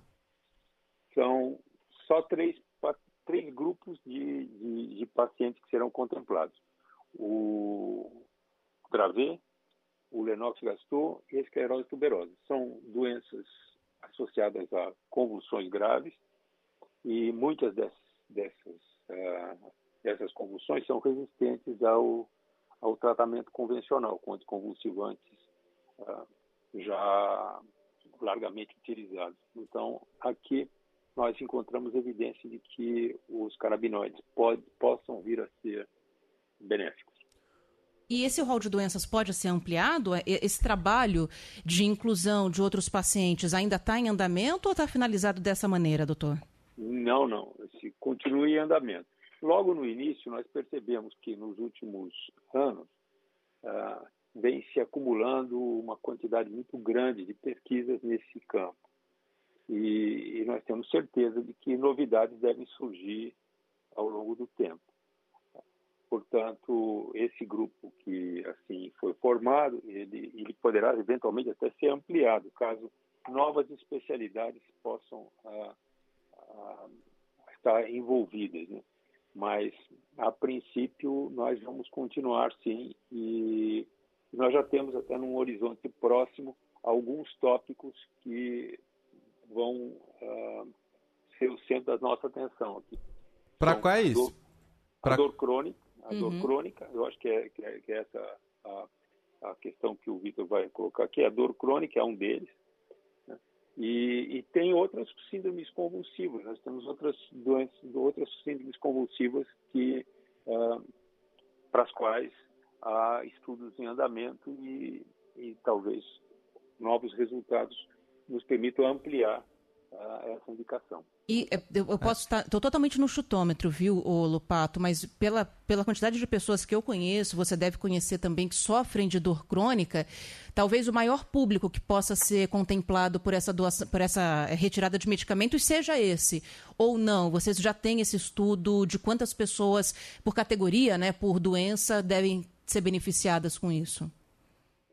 Olha, uh, o, o que está sendo difícil concluir é quando você vai dispensar um medicamento na rede pública, isso também significa que você está ah, indicando aquele tratamento. Então, é uma responsabilidade muito grande. Nós, ao longo da pandemia, que nos assolou há pouco tempo, ah, percebemos que, às vezes, surgem medicamentos que têm um potencial terapêutico interessante, que tem mecanismos de ação que nos permitem, eventualmente, é, nos permitem antever um bom resultado e, no momento que você amplia os estudos e faz estudos controlados, uh, isso não é uh, comprovado. Então, nós, nós, temos lições recentes bastante importantes sobre sobre isso. Então, isso nos leva a ter muita cautela ao analisar a literatura. Quando se fala em canabinoides, nós estamos falando em derivados de cannabis e são centenas de substâncias que estão ali contidas naquela planta. Ah, quando nós estamos querendo identificar o que traz benefício nessa ou naquela condição, nós temos que isolar os componentes em, em causa. Há componentes que são tóxicos e há componentes que têm potencial efeito benéfico. O canabidiol é um, um componente que tem um maior potencial de ter de trazer benefício para algumas condições clínicas. Então, a precisarem procurar na literatura os, as pesquisas que tratam especificamente deste produto ou de alguns outros produtos que têm potencial benefício. E aí compará-los com ou uma substância inativa, um placebo, ou com um, um controle, com, com, no caso da dor, com analgésicos convencionais. Uhum. E isto é, é muito difícil encontrar. Portanto, ah, é o que nós estamos procurando e estamos procurando intensamente. Então, tem vários membros dessa comissão que são especializados no tratamento da dor e, e que uh, têm se debruçado muito sobre essa questão nos últimos meses e vão continuar fazendo isso no ano que vem, com certeza. Doutor, é quase um ano, né? Foi desde fevereiro, quando foi criado o grupo de trabalho, pesquisando e, e, principalmente analisando estudos que tratam do uso do remédio à base de cannabis. Há uma lista de pelo menos 26 condições médicas que em outros lugares já são autorizadas para o tratamento. E algumas muito mais populares, ou pelo menos com muito mais casos, imagino eu, como disse a Ana num chutômetro, como por exemplo a epilepsia refratária, Alzheimer, ansiedade, casos graves de ansiedade, o Parkinson também. É, a ampliação desse leque não só para dor crônica, mas para outras muitas doenças, né? Esse número que pode chegar até 26, também está no horizonte desse grupo de trabalho. E além disso, por que, que demorou tanto para autorização para apenas três doenças? Tá bem.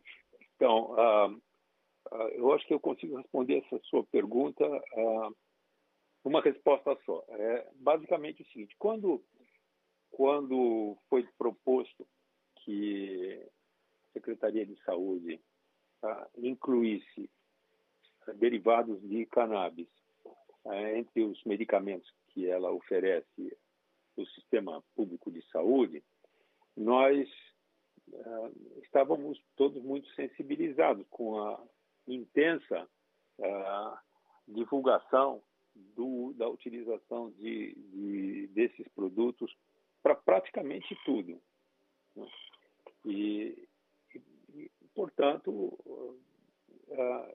a, a, ideia de que nós tínhamos um horizonte bastante largo na nossa frente, ela surgiu lá atrás, no, mês de janeiro, quando a lei foi submetida ao governador para sanção. Por isso, nós resolvemos constituir uma comissão de especialistas que abrangesse todas essas indicações que você viu, Vitor, uh, uh, aceitas em muitos países. Então, vou lhe dar um exemplo. Por exemplo, um deles é uh, em oftalmologia. Em alguns países aceita-se que se possa utilizar a cannabis para o tratamento do glaucoma. Bom, de fato, o glaucoma é uma doença que está associada ao aumento da pressão dentro dos olhos, né, dentro do globo ocular, e isso diminui a circulação e a oxigenação da, da retina. Então, isso é, é, é, é um fato. o, o canabidiol reduz a pressão intraocular. Só que ele, quando nós quando fomos analisar isso mais profundamente, percebemos que o canabidiol também diminui a pressão dentro dos vasos. Portanto, o resultado final é, é, é, é inexistente, não tem efeito. Então, para esta indicação clínica, ele não parece ser efetivo. E a gente tem um mecanismo de ação todo que nos leva a crer que ele talvez pudesse ser bom, mas não, mas não faz diferença. E para essas outras condições, algumas que você mencionou, como o Alzheimer, como o Parkinson, também nós vivemos a mesma situação. Ah, é, é importante que, ao indicar uma nova, uma nova forma de tratamento, sobretudo para uso no sistema de saúde de um país, que nós tenhamos comparadores. Ah, qual produto derivado de canabidiol é que foi produto benéfico? O cannabis ah, é uma planta que contém centenas de, de, de substâncias Então, nós precisamos isolar qual é a substância que potencialmente tem mais efeito. Então, os estudos todos levam a duas substâncias, o tetraidrocannabinol e o canabidiol. O canabidiol é o que aparentemente tem maior potencial de trazer benefício.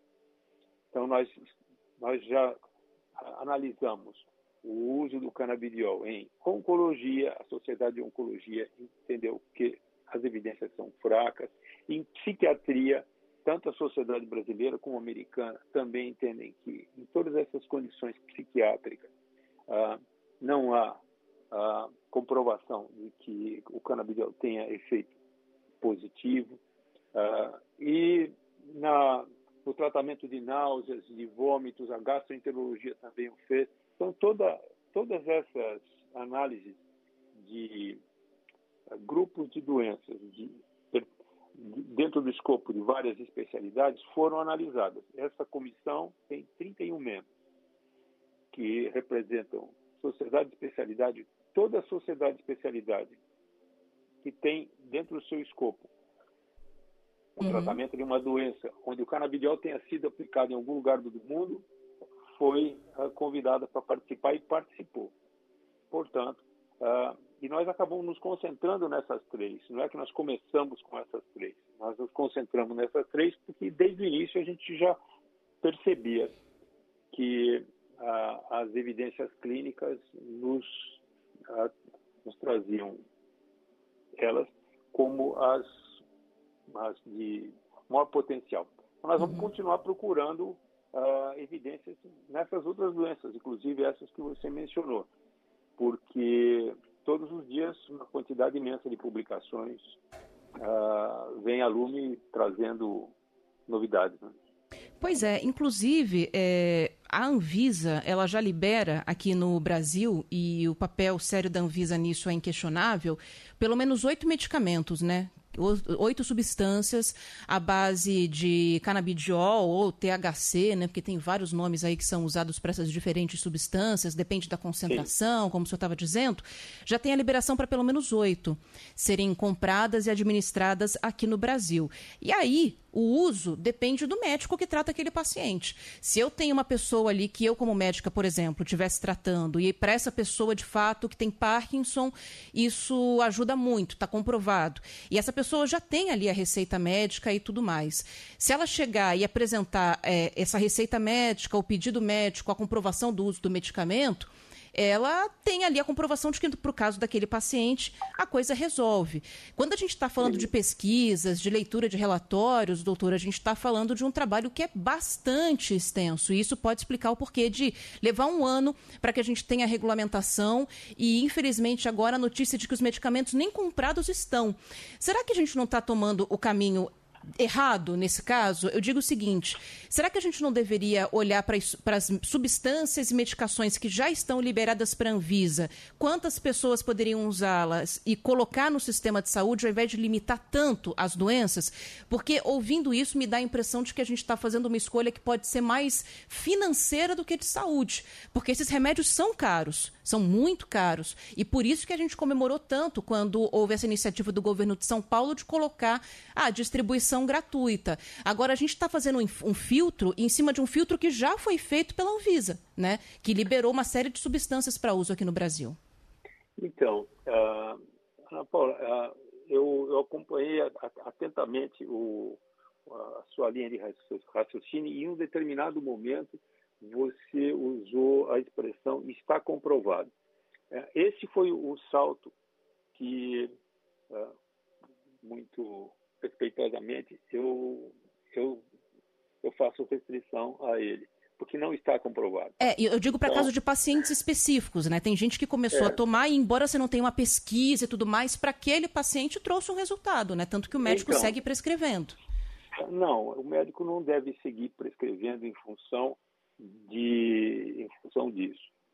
Uh, o médico normalmente ele, ele, ele usa outro raciocínio. Ele analisa as pesquisas, ver se em um número consistente de pacientes que tem a mesma condição que o seu paciente, que tem as mesmas outras condições clínicas, não só a doença, mas as outras condições clínicas, que o seu paciente, E o medicamento específico foi, ah, foi benéfico. E quais são os efeitos adversos? Ele compara os efeitos adversos com o benefício, vê qual é a resposta que o paciente está tendo ao tratamento que ele, que ele, que ele, que ele utilizava antes, e daí toma essa decisão conscientemente. Agora, se eu não tenho nenhuma pesquisa comprovando que um determinado produto é, é benéfico para aquela condição clínica, eu não posso prescrevê-lo. É, eu posso até ter a liberdade de prescrevê-lo. É uma liberdade legal, mas eu não tenho uma liberdade moral de prescrevê-lo. Então, eu só posso prescrever aquilo que foi demonstrado em pesquisas que funciona. Agora, existe uma outra situação clínica que se chama uso compassivo. O uso compassivo é, eu tenho um paciente que não respondeu a nada uh, do que a gente conhece e, eventualmente, ele poderia se beneficiar do, do canabidiol, aqui no caso. Então, eu vou utilizá-lo como uma alternativa compassiva. Isso é uma condição muito peculiar. Quando eu faço isso, eu tenho que informar o paciente que eu estou dando para ele algo que não tem pesquisa demonstrando que seja bom. E que uh, e eu vou ter que acompanhá-lo. Se eventualmente ele melhorar por causa daquilo, eu tenho uma obrigação moral também de informar a comunidade médica de que, olha, eu experimentei isso nesse caso e o resultado foi positivo, o que não autoriza a comunidade médica a repetir isso indiscriminadamente, mas estimula a comunidade médica a fazer uma pesquisa científica. Então, a pesquisa precede a prescrição e não a, prescrição precede a pesquisa, exceto nas situações de uso compassivo. Mas aí a utilização é muito limitada, tá bem? Então, uh, o que eu penso seja ah, importante, o fator econômico é importante ser considerado, mas é importante ser considerado em, sobre todos os aspectos. Quando você abre a, a internet, eu hoje estava olhando aqui no Google e você põe cannabis medicinal. Medicinal é um termo muito estranho, porque, porque cannabis medicinal? É canabidiol, que é um produto derivado da cannabis, que é utilizado para fins medicinais, como os que nós estamos aqui discutindo. Você vai ver centenas de, de, de divulgações nessa, nessa direção. Divulgações de, de, uhum. uh, de prescrições, como encontrar um prescritor, como importar, como trazer, como fazer. Uh, existe um, um, um uma, um, um enorme marketing em torno, em torno disso. E para qualquer condição clínica, uh, você procura na internet, então virou uma panaceia, o que seria uh, desmoralizante se nós agora abraçássemos uma, uma panaceia. Nós, nós temos que aproveitar as lições que, que uhum. recentemente tiramos da, da pandemia da Covid-19 para uh, para nos, nos alicerçarmos é, na ciência, na evidência Não, claro. na pesquisa científica. Claro, claro, e o senhor está correto em falar nisso, né? A gente sabe o quanto a pesquisa científica foi importante nesse período de pandemia Muito. e como os cientistas é, foram desacreditados em muitos momentos. Ainda bem que a maioria seguiu acreditando, senão a gente não teria saído daquela loucura. Mas, por outro lado, eu quero crer, até porque a gente teve contato com vários ouvintes aqui que relataram esse tipo de situação, e acho que na nossa vivência pessoal, eu conheço, o senhor conhece com certeza, o Vitor Lupato, que está com a gente aqui também, pessoas que passaram a fazer o uso do canabidiol para as mais diversas questões, com acompanhamento médico, não é na base da, do desespero de abrir a internet, porque todo mundo quer uma cura para o que está sentindo, quer a cura para um paciente querido, para um familiar que está ali numa condição complicada, e de fato obtiveram uma melhora muito significativa. O Vitor Lupato citou o caso do Parkinson, por exemplo, né? E essas pessoas, muitas já fazem uso desse medicamento com acompanhamento de algum médico, com algum alguma receita. E é por isso a minha pergunta, né? Se a gente não consegue fazer a inversão desse caminho ou não. Não tem nenhum filtro econômico de questão de dinheiro, porque não daria para bancar, para pagar todos os medicamentos que seriam necessários para o público aqui em São Paulo. Não é isso, então? Não, nós em, nenhum momento das discussões desse, desse grupo, esse grupo inclusive tem duas associações de pacientes que, uh, que, que, que, fazem, e com toda justeza, não, eles fazem uh, eles fazem uma pressão bastante grande para que se amplie a, a, a dispensação para outras condições clínicas. Mas também todo mundo entende que uh, nós precisamos tomar um certo cuidado, porque senão nós estamos uh, uh, entrando no, no, num campo do, do da, da, generalização de, de, fatos isolados. Isso, isso não, é, não é possível ser feito. A ciência não é construída dessa forma. Tem uma outra coisa que é importante a gente lembrar, é o, os produtos que nós encontramos disponíveis na internet, sejam os aprovados pela Anvisa, sejam outros, ah, esses produtos ah, contêm diferentes, ah, diferentes princípios na sua composição.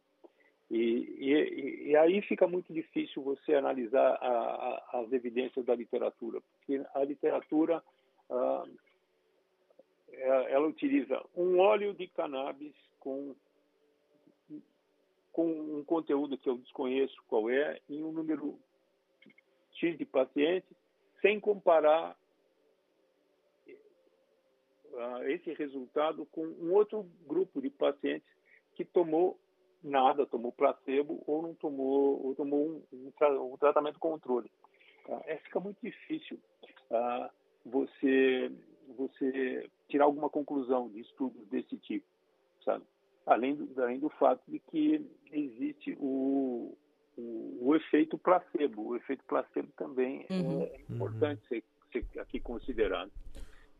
Doutor, o senhor, o senhor, falou sobre uma data, um prazo, semana que vem, mas não ficou muito claro, pelo menos para mim, é, semana que vem deve ser a autoriza, deve acontecer a autorização para que o governo abra uma licitação para a compra dos medicamentos previstos nessa primeira fase, é isso? É. Não, eu não sei de onde. Eu, eu não sei se eu falei para semana que vem. Eu Provavelmente semana que vem, o senhor disse. Então, eu, acredito que em muito pouco tempo, provavelmente semana que vem ou em semana, nós devemos ter a conclusão do processo licitatório. A licitação já foi aberta. Uhum.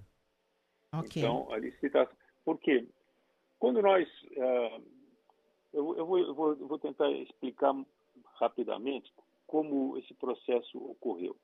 Assim que a, a lei foi sancionada, nós constituímos uma comissão com pesquisadores das universidades. Sim, em fevereiro, né? Isso, especialistas em evidências médicas, os melhores que nós temos aqui no, no país, e especialistas de todas as especialidades, mais membros do Ministério Público, da Assembleia Legislativa, das associações de representantes de pacientes. Muito bom.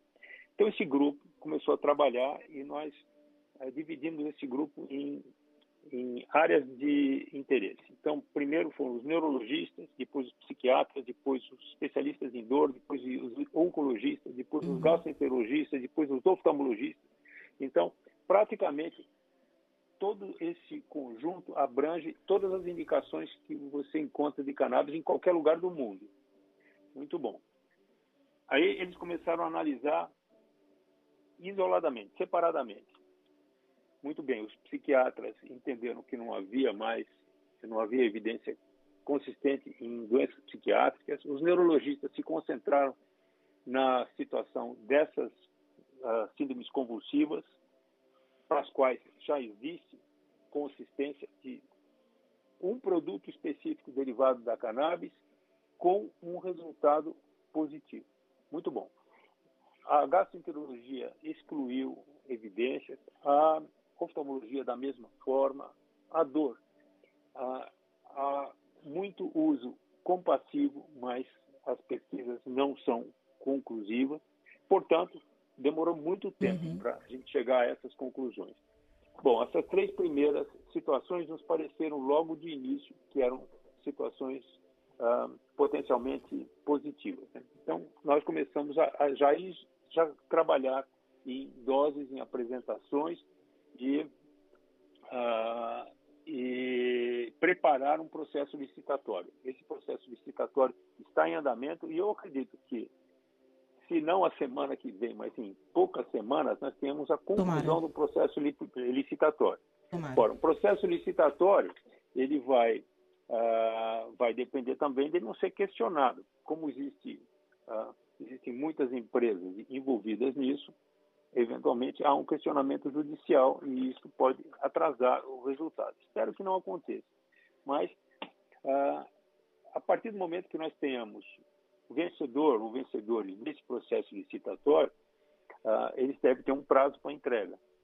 Eu, ah, nós já, já temos um protocolo de administração, já temos a, na, na própria resolução, já temos o termo de consentimento que deve acompanhar a solução. Nós já sabemos que isso vai ser dispensado nas farmácias especializadas. Eu só não sei quanto, quanto tempo a, a empresa vencedora ou as empresas vencedoras vão a, pedir para fazer a entrega. Perfeito?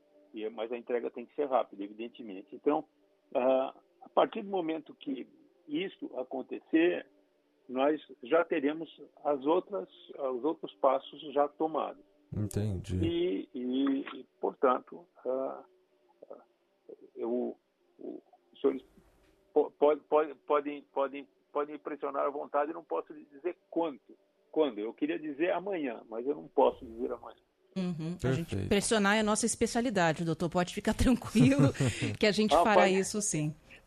Mas a, a, minha especialidade enquanto médico é saber se é pressão. Isso aí. É. Bom, deixa eu agradecer então aqui ao José Luiz Gomes do Amaral, vice-presidente da Associação Paulista de Medicina e assessor do gabinete da Secretaria de Saúde aqui de São Paulo, falando sobre a regulamentação da distribuição de medicamentos à base de cannabis no SUS paulista. Doutor, obrigada aqui pela entrevista. Um bom dia para o senhor. Obrigado, doutor. Muito bom dia. Bom dia. 11h31. Estradas no verão. Oferecimento Dela Via, os melhores preços em pneus. Ligue Dela Via 23333235.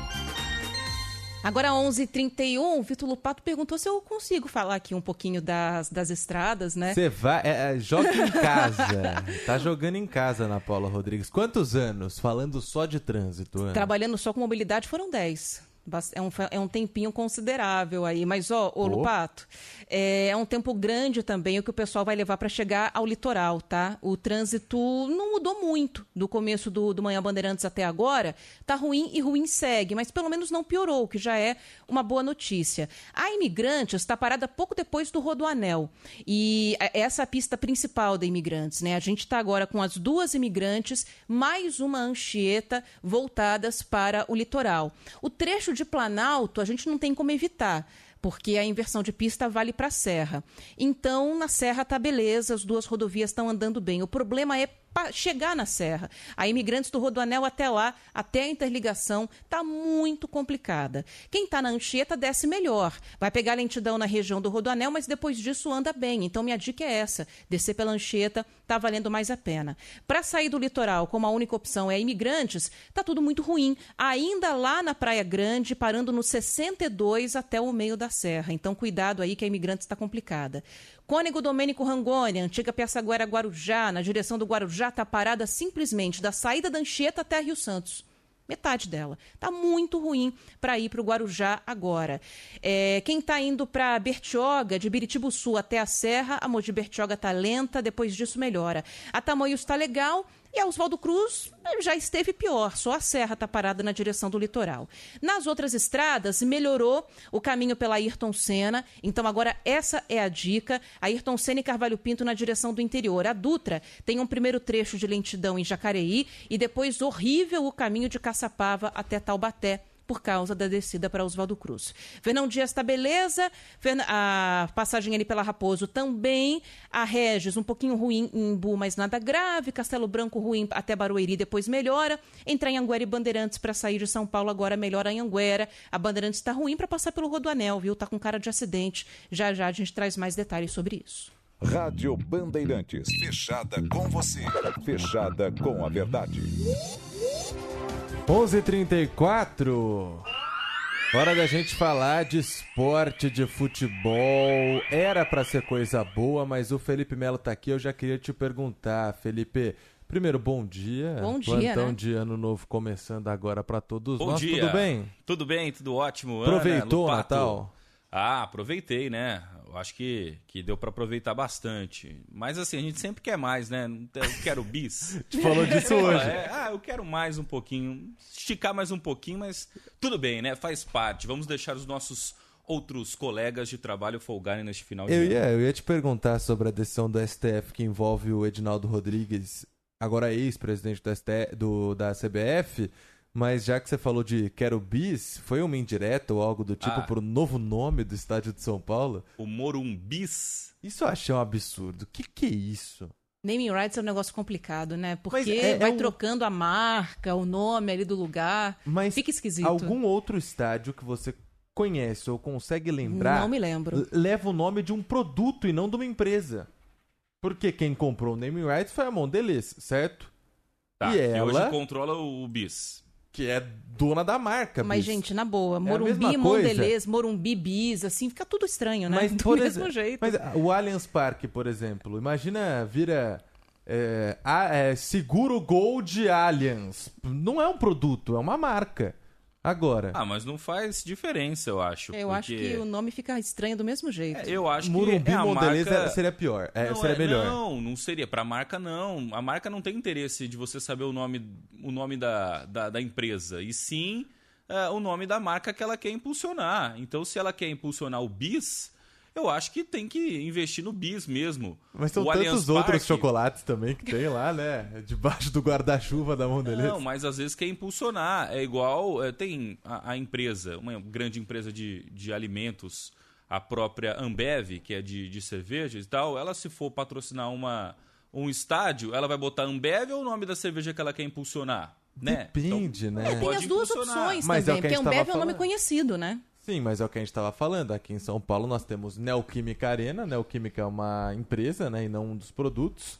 Allianz Parque, que também Até porque é ficaria estranho colocar o nome de um remédio, né? Num estádio de futebol. então, melhor não. Mas, ó, lá, na, na- lá em Salvador tem a Arena Fonte Nova, que é a Arena Itaipava, né? Não é o nome da companhia Petrópolis de cerveja. É Itaipava Arena Fonte Nova. Então já é o nome de uma marca ali da, da companhia Petrópolis. O importante é que vai entrar dinheiro e com esse dinheiro estão prometendo um monte de show legal no Morumbi pro ano que vem, hein? Então, vamos ver se isso de fato acontece. O porque torcedor isso fica é o meio que preocupado, importa, né? Porque o torcedor quer futebol, né? O clube quer, É. quer dinheiro. O clube quer dinheiro, quer arrecadar, precisa dos shows ali para fechar as contas do, do mês, né? E o torcedor fica preocupado. Ih, e o gramado, hein, do Morumbi, vixe, como é que vai Vão ser? achar lantejola também ali. É, porque a gente teve o, o gramado do, do estádio do Palmeiras teve que É. ser Aham. trocado ali por um gramado artificial pela quantidade de shows que tem no Allianz Parque, né? E assim é, o torcedor fica preocupado, porque o gramado do Morumbi é um dos melhores do Brasil. Quem vai jogar lá, quem vai acompanhar o futebol de perto, eu muitas vezes ali do gramado é, do estádio ali na reportagem, vejo que o gramado realmente é de uma excelente qualidade. Difícil você é, ouvir alguém reclamando do gramado do Morumbi, o próprio gramado do Corinthians, da Neoquímica Arena, que foi recém-reformado no início do ano passado. É misto agora, No início né? desse ano, né? É, tem uma porcentagem é, pequena do, do pouco artificial. society, um pouco... É, é um gramado é, misto ali, híbrido, que eles chamam, né? Eu acho que é isso. Eu, eu abri aqui Mas é muito um... bom, o gramado do Santos é bom, mas aí com, com- conforme a quantidade de shows, o gramado vai ficando prejudicado, como ficou o do, do, do Mineirão. O gramado do Mineirão ficou péssimo. Uhum. O próprio gramado do Maracanã, com a quantidade de jogos e de eventos que tem lá, também é um gramado que ficou ruim. E o Atlético Mineiro quis inaugurar a própria arena com alguns shows, né, entre as partidas ali. Também ficou horrível o gramado, né? É, Teve o, o gramado Sangalo, artificial do Five. o gramado artificial e, do e ficou ruim, lembra? do é do, No- do nos Atlético primeiros Mineiro jogos ali. também. Quer Eu tava- dizer, a tava- gente está caminhando pro gramado. Aí é uma outra discussão, né? Ah, De é. gramado artificial, gramado é, natural, grama natural, né? Eu acho que o modelo híbrido talvez seja o melhor que o Corinthians adotou ali, sabe? E é um talvez seja gramado, o melhor. né? É o melhor gramado assim seria esse modelo aí com os dois tipos. Eu tava Aí, dando uma olhada aqui. Felipe Melo, nas marcas que estão abaixo da, da Mondelez aí que comprou os name rights do Morumbi. Eles poderiam, são muitas, eles poderiam colocar. São três anos de contrato, né? Exato. Colocar uma em cada ano, né? Pra não falar todas as marcas que ele tem aqui, por exemplo, 2024, Morumbis. 2025, Estádio Sonho de Valsa. O que você acha? É, eu acho que bis é melhor. Olha, eu não sei. Aí depende não. do gosto, né? Tem tudo que até chocolate, dava pra fazer uma boa variedade aí de nome de estádio se eles quiserem mudar sempre. Agora, falando de coisa séria, Felipe, tem uma decisão do STF que envolve a destituição do cargo do presidente da CBF, Edinaldo Rodrigues, né? É mais um capítulo dessa novela. É, na verdade, o Edinaldo Rodrigues, ele teve um pedido de retorno negado pelo STF, né? Então, está afastado da CBF, o Edinaldo Rodrigues, o presidente da entidade. É, essa liminar, quem entrou foi o PSD, o partido, que argumentou que a decisão coloca em risco a organização do futebol no país, mas, a princípio, o ministro André Mendonça ressaltou que o processo será analisado pelo plenário da corte. Então, é, já tem um prazo para isso acontecer no ano que vem e o Edinaldo Rodrigues será de fato julgado ali é, para saber se volta ou não para o cargo de presidente da CBF. Enquanto isso, o presidente é o José Perdiz de Jesus, que segue ali interinamente comandando as atividades na Confederação Brasileira de Futebol. Um processo antigo ali que foi determinado agora esse afastamento por eleições no passado, na época ainda do, do presidente Del Nero, né? É, que a gente teve esse afastamento agora depois de, de, desse pedido e do Edinaldo Rodrigues, que então é, mantém ali afastado do cargo de presidente da entidade máxima do futebol brasileiro. Ô Melo, e o mercado da bola, hein? Tá um vai e vem danado. Tem até gente pulando muro. É, o Caio Paulista indo para o Palmeiras, né? Conversei há pouco com o nosso setorista do Palmeiras, o Gustavo Soler, que diz que o negócio pode ser fechado em breve. Então, é, Caio Paulista acertando com o Palmeiras deve ser oficializado em breve. Mas hoje o Santos anunciou a contratação de mais um reforço. Sabe o Aderlan, o lateral direito do, do Bragantino? Sei, bom jogador. Bom jogador, né? E ele foi anunciado hoje como jogador do Santos. Eu Então, gosto dele. o Aderlan, o Santos anunciou ontem o Juliano, é, ex-jogador do Corinthians, né, que foi dispensado agora no final do ano pelo Corinthians. E agora o Aderlan, são dois bons nomes ali pro Se Santos. bobear, o Santos vai ter um time melhor agora na Série B do que teve na Série A, né? É, é porque alguns jogadores estão Mais saindo equilibrado, ali, né? é, não conseguiram ali é, negociar com o Santos a permanência, porque o Santos também está negociando a permanência e com a diminuição do salário. Gente, Tem que aceitar, o Santos né? vai arrecadar menos no ano que vem. Então, o que, que acontece? Você chega no jogador que ganha 500, fala, amigo, pago 200. Você quer? Ah, mas eu tenho contrato e tal. Então, eu não posso te pagar. Você, não, você quer arrumar um outro clube, então? E é assim que funciona a negociação do futebol. Você vai arrecadar menos, você não vai poder pagar o que o cara vale. O Soteudo saiu de graça do Santos para ir pro Grêmio. O Santos pagou 20 milhões do Soteudo. Ou vai pagar ainda, né? Porque fez o contrato com o Tigres ainda. Precisa pagar isso. Mas o Soteudo tem um salário astronômico que o Santos não pode pagar numa Série B. O que, que fez? Emprestou o cara pro Grêmio. Então é isso. São as negociações de mercado no momento. Agora, uma negociação que, que deu o que falar é, foi a do Vitor Roque, né? Pro Barcelona. Por quase 400 milhões de reais. E o Vitor Roque chegou em Barcelona hoje. E ele já está em Barcelona, ele que completou 18 anos e já vai ser apresentado na semana que vem oficialmente e já pode estar à disposição do Xavi ali para o Campeonato Espanhol na sequência da competição. Ele gravou uma entrevista falando sobre essa chegada e até arriscou primeiro ali um portunhol, mas depois não aguentou não e falou em português mesmo. Vamos acompanhar. Gracias, estoy muy contento con todo que pasó en mi vida. Eh, eres un sueño que he hecho realidad ahora. Creo que procuro aprender o máximo com, com todo o grupo, é desfrutar, é sempre ter gana, gana de, de querer todo o tempo a bola e procuro aprender o máximo com todo o grupo e fazer gol também. Muitas vezes é, sempre foi um sonho assim, desde pequeno, não só meu como da minha família também e hoje está podendo estar tá aqui pela primeira vez realizando esse sonho. Vitórias, é, sempre vontade, vontade de ganhar o máximo, é, tudo que, que é possível e procuro ajudar ao máximo o clube. É, ele começou bem ali no, no portunhol, no espanhol, tentou arriscar um espanhol, mas depois falou, ó, me sinto mais seguro em falar em português. E tudo bem, tá chegando agora, tem 18 anos, gente. Não dá para cobrar também dele Eu que ele acho. já chegue falando é, fluente. Tem Tentou? jogador tem jogador muito famoso aí, que tem um dos maiores salários do mundo, sabe? Que é brasileiro, que não fala o francês, não fala o inglês, mas alemão fala o espanhol. Tudo bem, ninguém, ninguém liga. Mas o Hendrick chegou falando bem, hein? Hendrick foi assistir a um jogo do Real Madrid porque ainda não fez 18 anos, vai só em julho pro, pro Real Madrid, a venda já concretizada também acima dos 400 milhões de reais. E Hablou mucho, né? Na primeira entrevista. Falou lá. bem. O Hendrick, assim, em um ano aprendeu a falar é, espanhol, inglês também. Tá muito bem, tá muito bem preparado o Hendrick, né? Muito. O Vitor Roque também é um jogador excepcional, né? Dois grandes talentos uhum. do futebol brasileiro para o nosso futuro, né? O futuro da seleção brasileira pode passar muito pelos pés do Hendrick, jogador do Real Madrid, e do Vitor Roque, jogador do Barcelona. Vamos a gente aguardar. torce para que isso aconteça, né? Valeu, Melo, um abraço. Enquanto isso, o craque Ney está no seu navio, aproveitando ali os últimos Navegando. dias. De, não de férias, porque ele está fazendo tratamento lá, Eu né? vi. Ele está tá fazendo uma parte do tratamento no, no navio. É para desestressar, né? É. O estresse se atrapalha Mas na recuperação muscular. Extravasa. Olha que legal. Você tá no navio fazendo tratamento, aí você senta num camarote, o tratamento tá lá, o fisioterapeuta, aí tem o Belo cantando, o Péricles, Jeito Moleque, MC Guimê, Uh, todos os passas dele ali do lado. Tem de tem tudo. Todos lá. ali. É, é, um baita tratamento, né?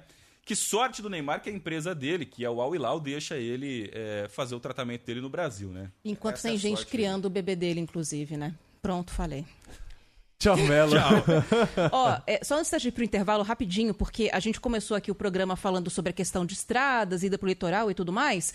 É, e a, a CEMIL, que é a Secretaria de Meio Ambiente aqui do Estado de São Paulo, me mandou agora uma resposta sobre a dificuldade para acessar o site e o aplicativo da DERSA. O site mudou.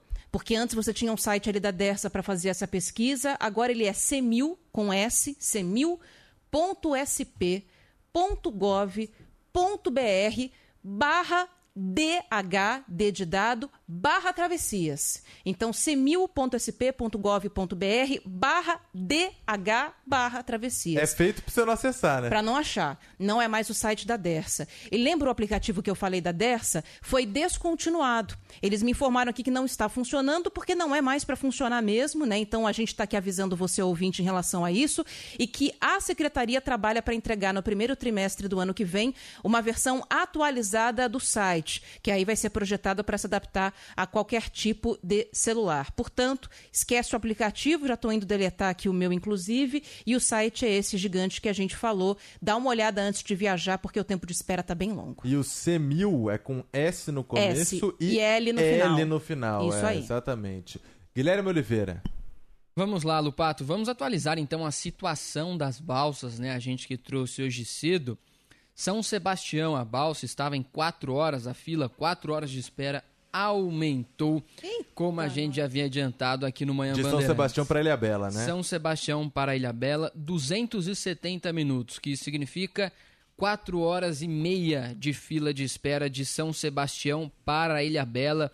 Sete balsas operando neste momento, então muita, mas muita paciência mesmo para quem está chegando em São Sebastião e ainda vai pegar a balsa para Ilha Bela. Santos Guarujá, essa travessia está pegando também agora 50 minutos de Santos para Guarujá e 30 de Guarujá para Santos, com oito balsas operando no pato. Valeu, Gui. 11 e 48 se aumentar o tempo aí, você volta e avisa o nosso ouvinte. Rede Bandeirantes de Rádio. Manhã Bandeirantes. Só na Totality Blindados, blindagem de veículos com até 10 anos de garantia contra a delaminação dos vidros. A proteção que você merece com a experiência de mais de 20 anos em segurança. Totality.com.br A arte em proteger.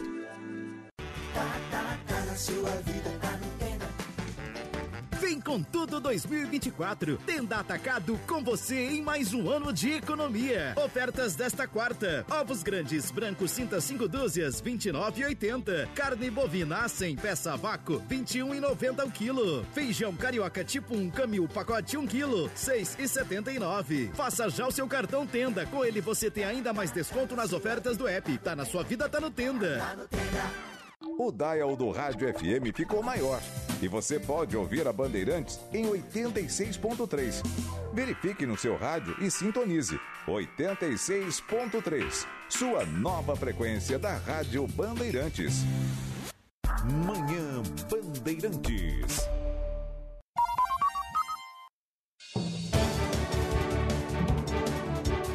11:49 nós vamos agora até Campinas, nessa reta final do Manhã Bandeirantes, para falar sobre a queda no preço do litro do diesel nas refinarias. Lucimeire Ramalho conosco.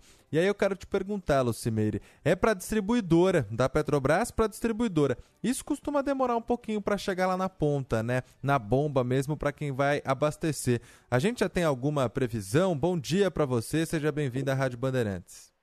Oi, Vitor. Ótimo dia para você também, para todo mundo que está com a gente na Rádio Bandeirantes. Olha, Vitor, a expectativa é de que nos próximos dias, aí, três, quatro dias, esse, essa queda né, já chegue também para o consumidor final nas bombas. Né? Os donos de postos de combustíveis que nós passamos hoje disseram o seguinte: o preço ainda continua o mesmo, por quê? Esse material que eu tenho aqui, esse diesel que eu tenho aqui, é o que eu paguei o preço anterior, então ele vai ser vendido ainda na, na tabela normal. No, um dos postos que nós fomos, por exemplo, o litro, o litro do diesel estava sendo vendido a R$ 6,00 R$6,19. Mas, a partir daí, quando chegarem novos carregamentos, já é para esse desconto chegar também para o consumidor final. Esse desconto, viu, Vitor, que passa a valer hoje nas distribuidoras é de 30 centavos, o que dá um índice aí de 7,9%. Se a gente pegar desde o começo do ano até agora, já caiu R$ 1,01 por litro. Então, é algo que impacta principalmente quem utiliza né, o carro ou a maioria, né, os caminhoneiros aí que tem os veículos que são abastecidos com diesel, mas algumas pessoas têm os veículos, também os carros abastecidos com diesel, e acaba sendo algo que chega no consumidor final também. Durante a manhã, nos postos que nós passamos, conversamos com vários caminhoneiros e eles disseram justamente isso. Esse valor menor que, né, que, que eu vou economizar na hora de abastecer o meu caminhão, então vai também diminuir o valor do frete e vai também diminuir o valor daquele material que eu vou ter que carregar. Então isso acaba refletindo também para o consumidor final, para quem consome esses produtos que dependem aí dos caminhoneiros, né, desse tipo de transporte para poder chegar no seu destino. Então há uma expectativa de que todo mundo saia ganhando e é isso que a gente está esperando. Segundo a Agência Nacional do Petróleo, o preço médio hoje é de R$ 5,98, o preço né, do litro do diesel e pode variar, dependendo aí do estado, né, de R$ 4,89 até R$ 8,52.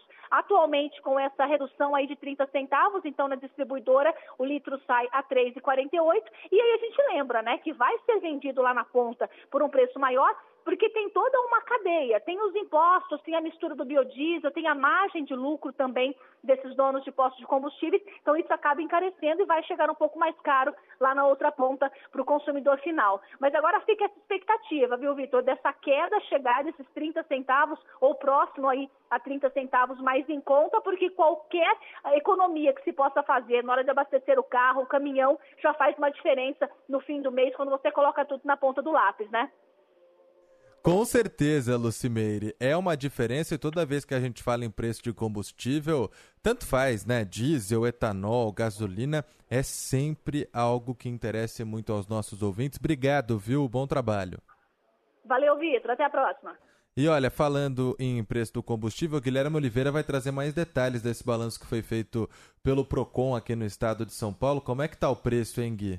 Vamos lá, Lupato. Vamos falar então desse levantamento feito pelo Procon, né? Em 50 postos só aqui da cidade de São Paulo, em todas as regiões centro, zona oeste, zona leste, norte e também o sul da, aqui da capital paulista, 50 postos de combustíveis.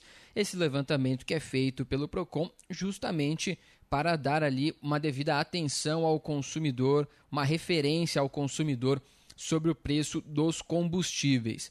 Falando primeiro do etanol, maior variação foi em 46% na zona oeste de São Paulo. O etanol, menor preço, o litro do etanol, R$ 2,99 e o maior preço, R$ 4,39, a maior variação na zona oeste da capital paulista. A gasolina comum, a maior variação encontrada pelo Procon foi no centro de São Paulo, 50,40%. Menor preço da gasolina encontrado R$ 4,98 e o maior preço R$ 7,49 o litro da gasolina. O diesel, que a Lucimeire estava falando agora há pouco, a maior variação encontrada foi na Zona Sul, 37%.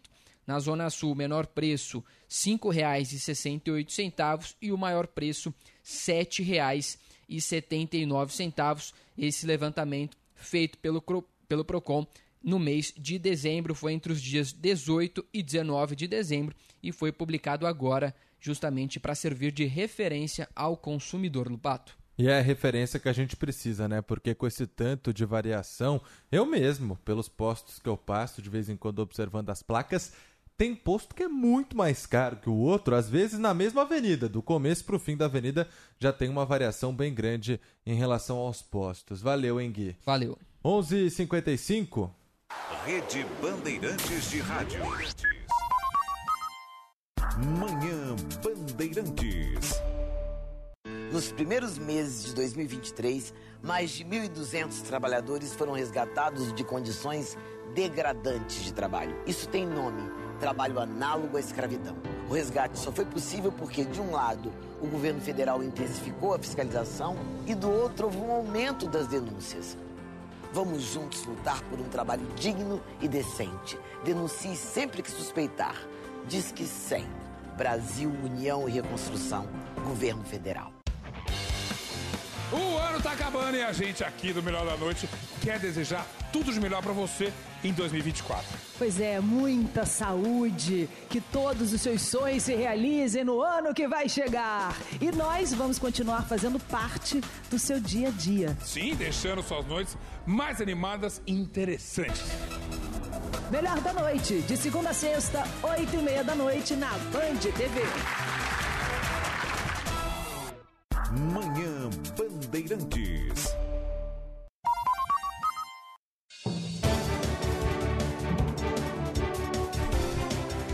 Onze h último bloco do Manhã Bandeirantes. Você ouvinte deve lembrar que há algumas semanas nós tivemos uma série de apresentações da cantora norte-americana Taylor Swift aqui no Brasil. Passou pelo Rio de Janeiro e por São Paulo e na capital fluminense foi uma sequência de apresentações marcada por tristes fatos, né? Teve arrastão, teve muito calor, teve show cancelado pelas altas temperaturas e teve a morte de uma fã da cantora.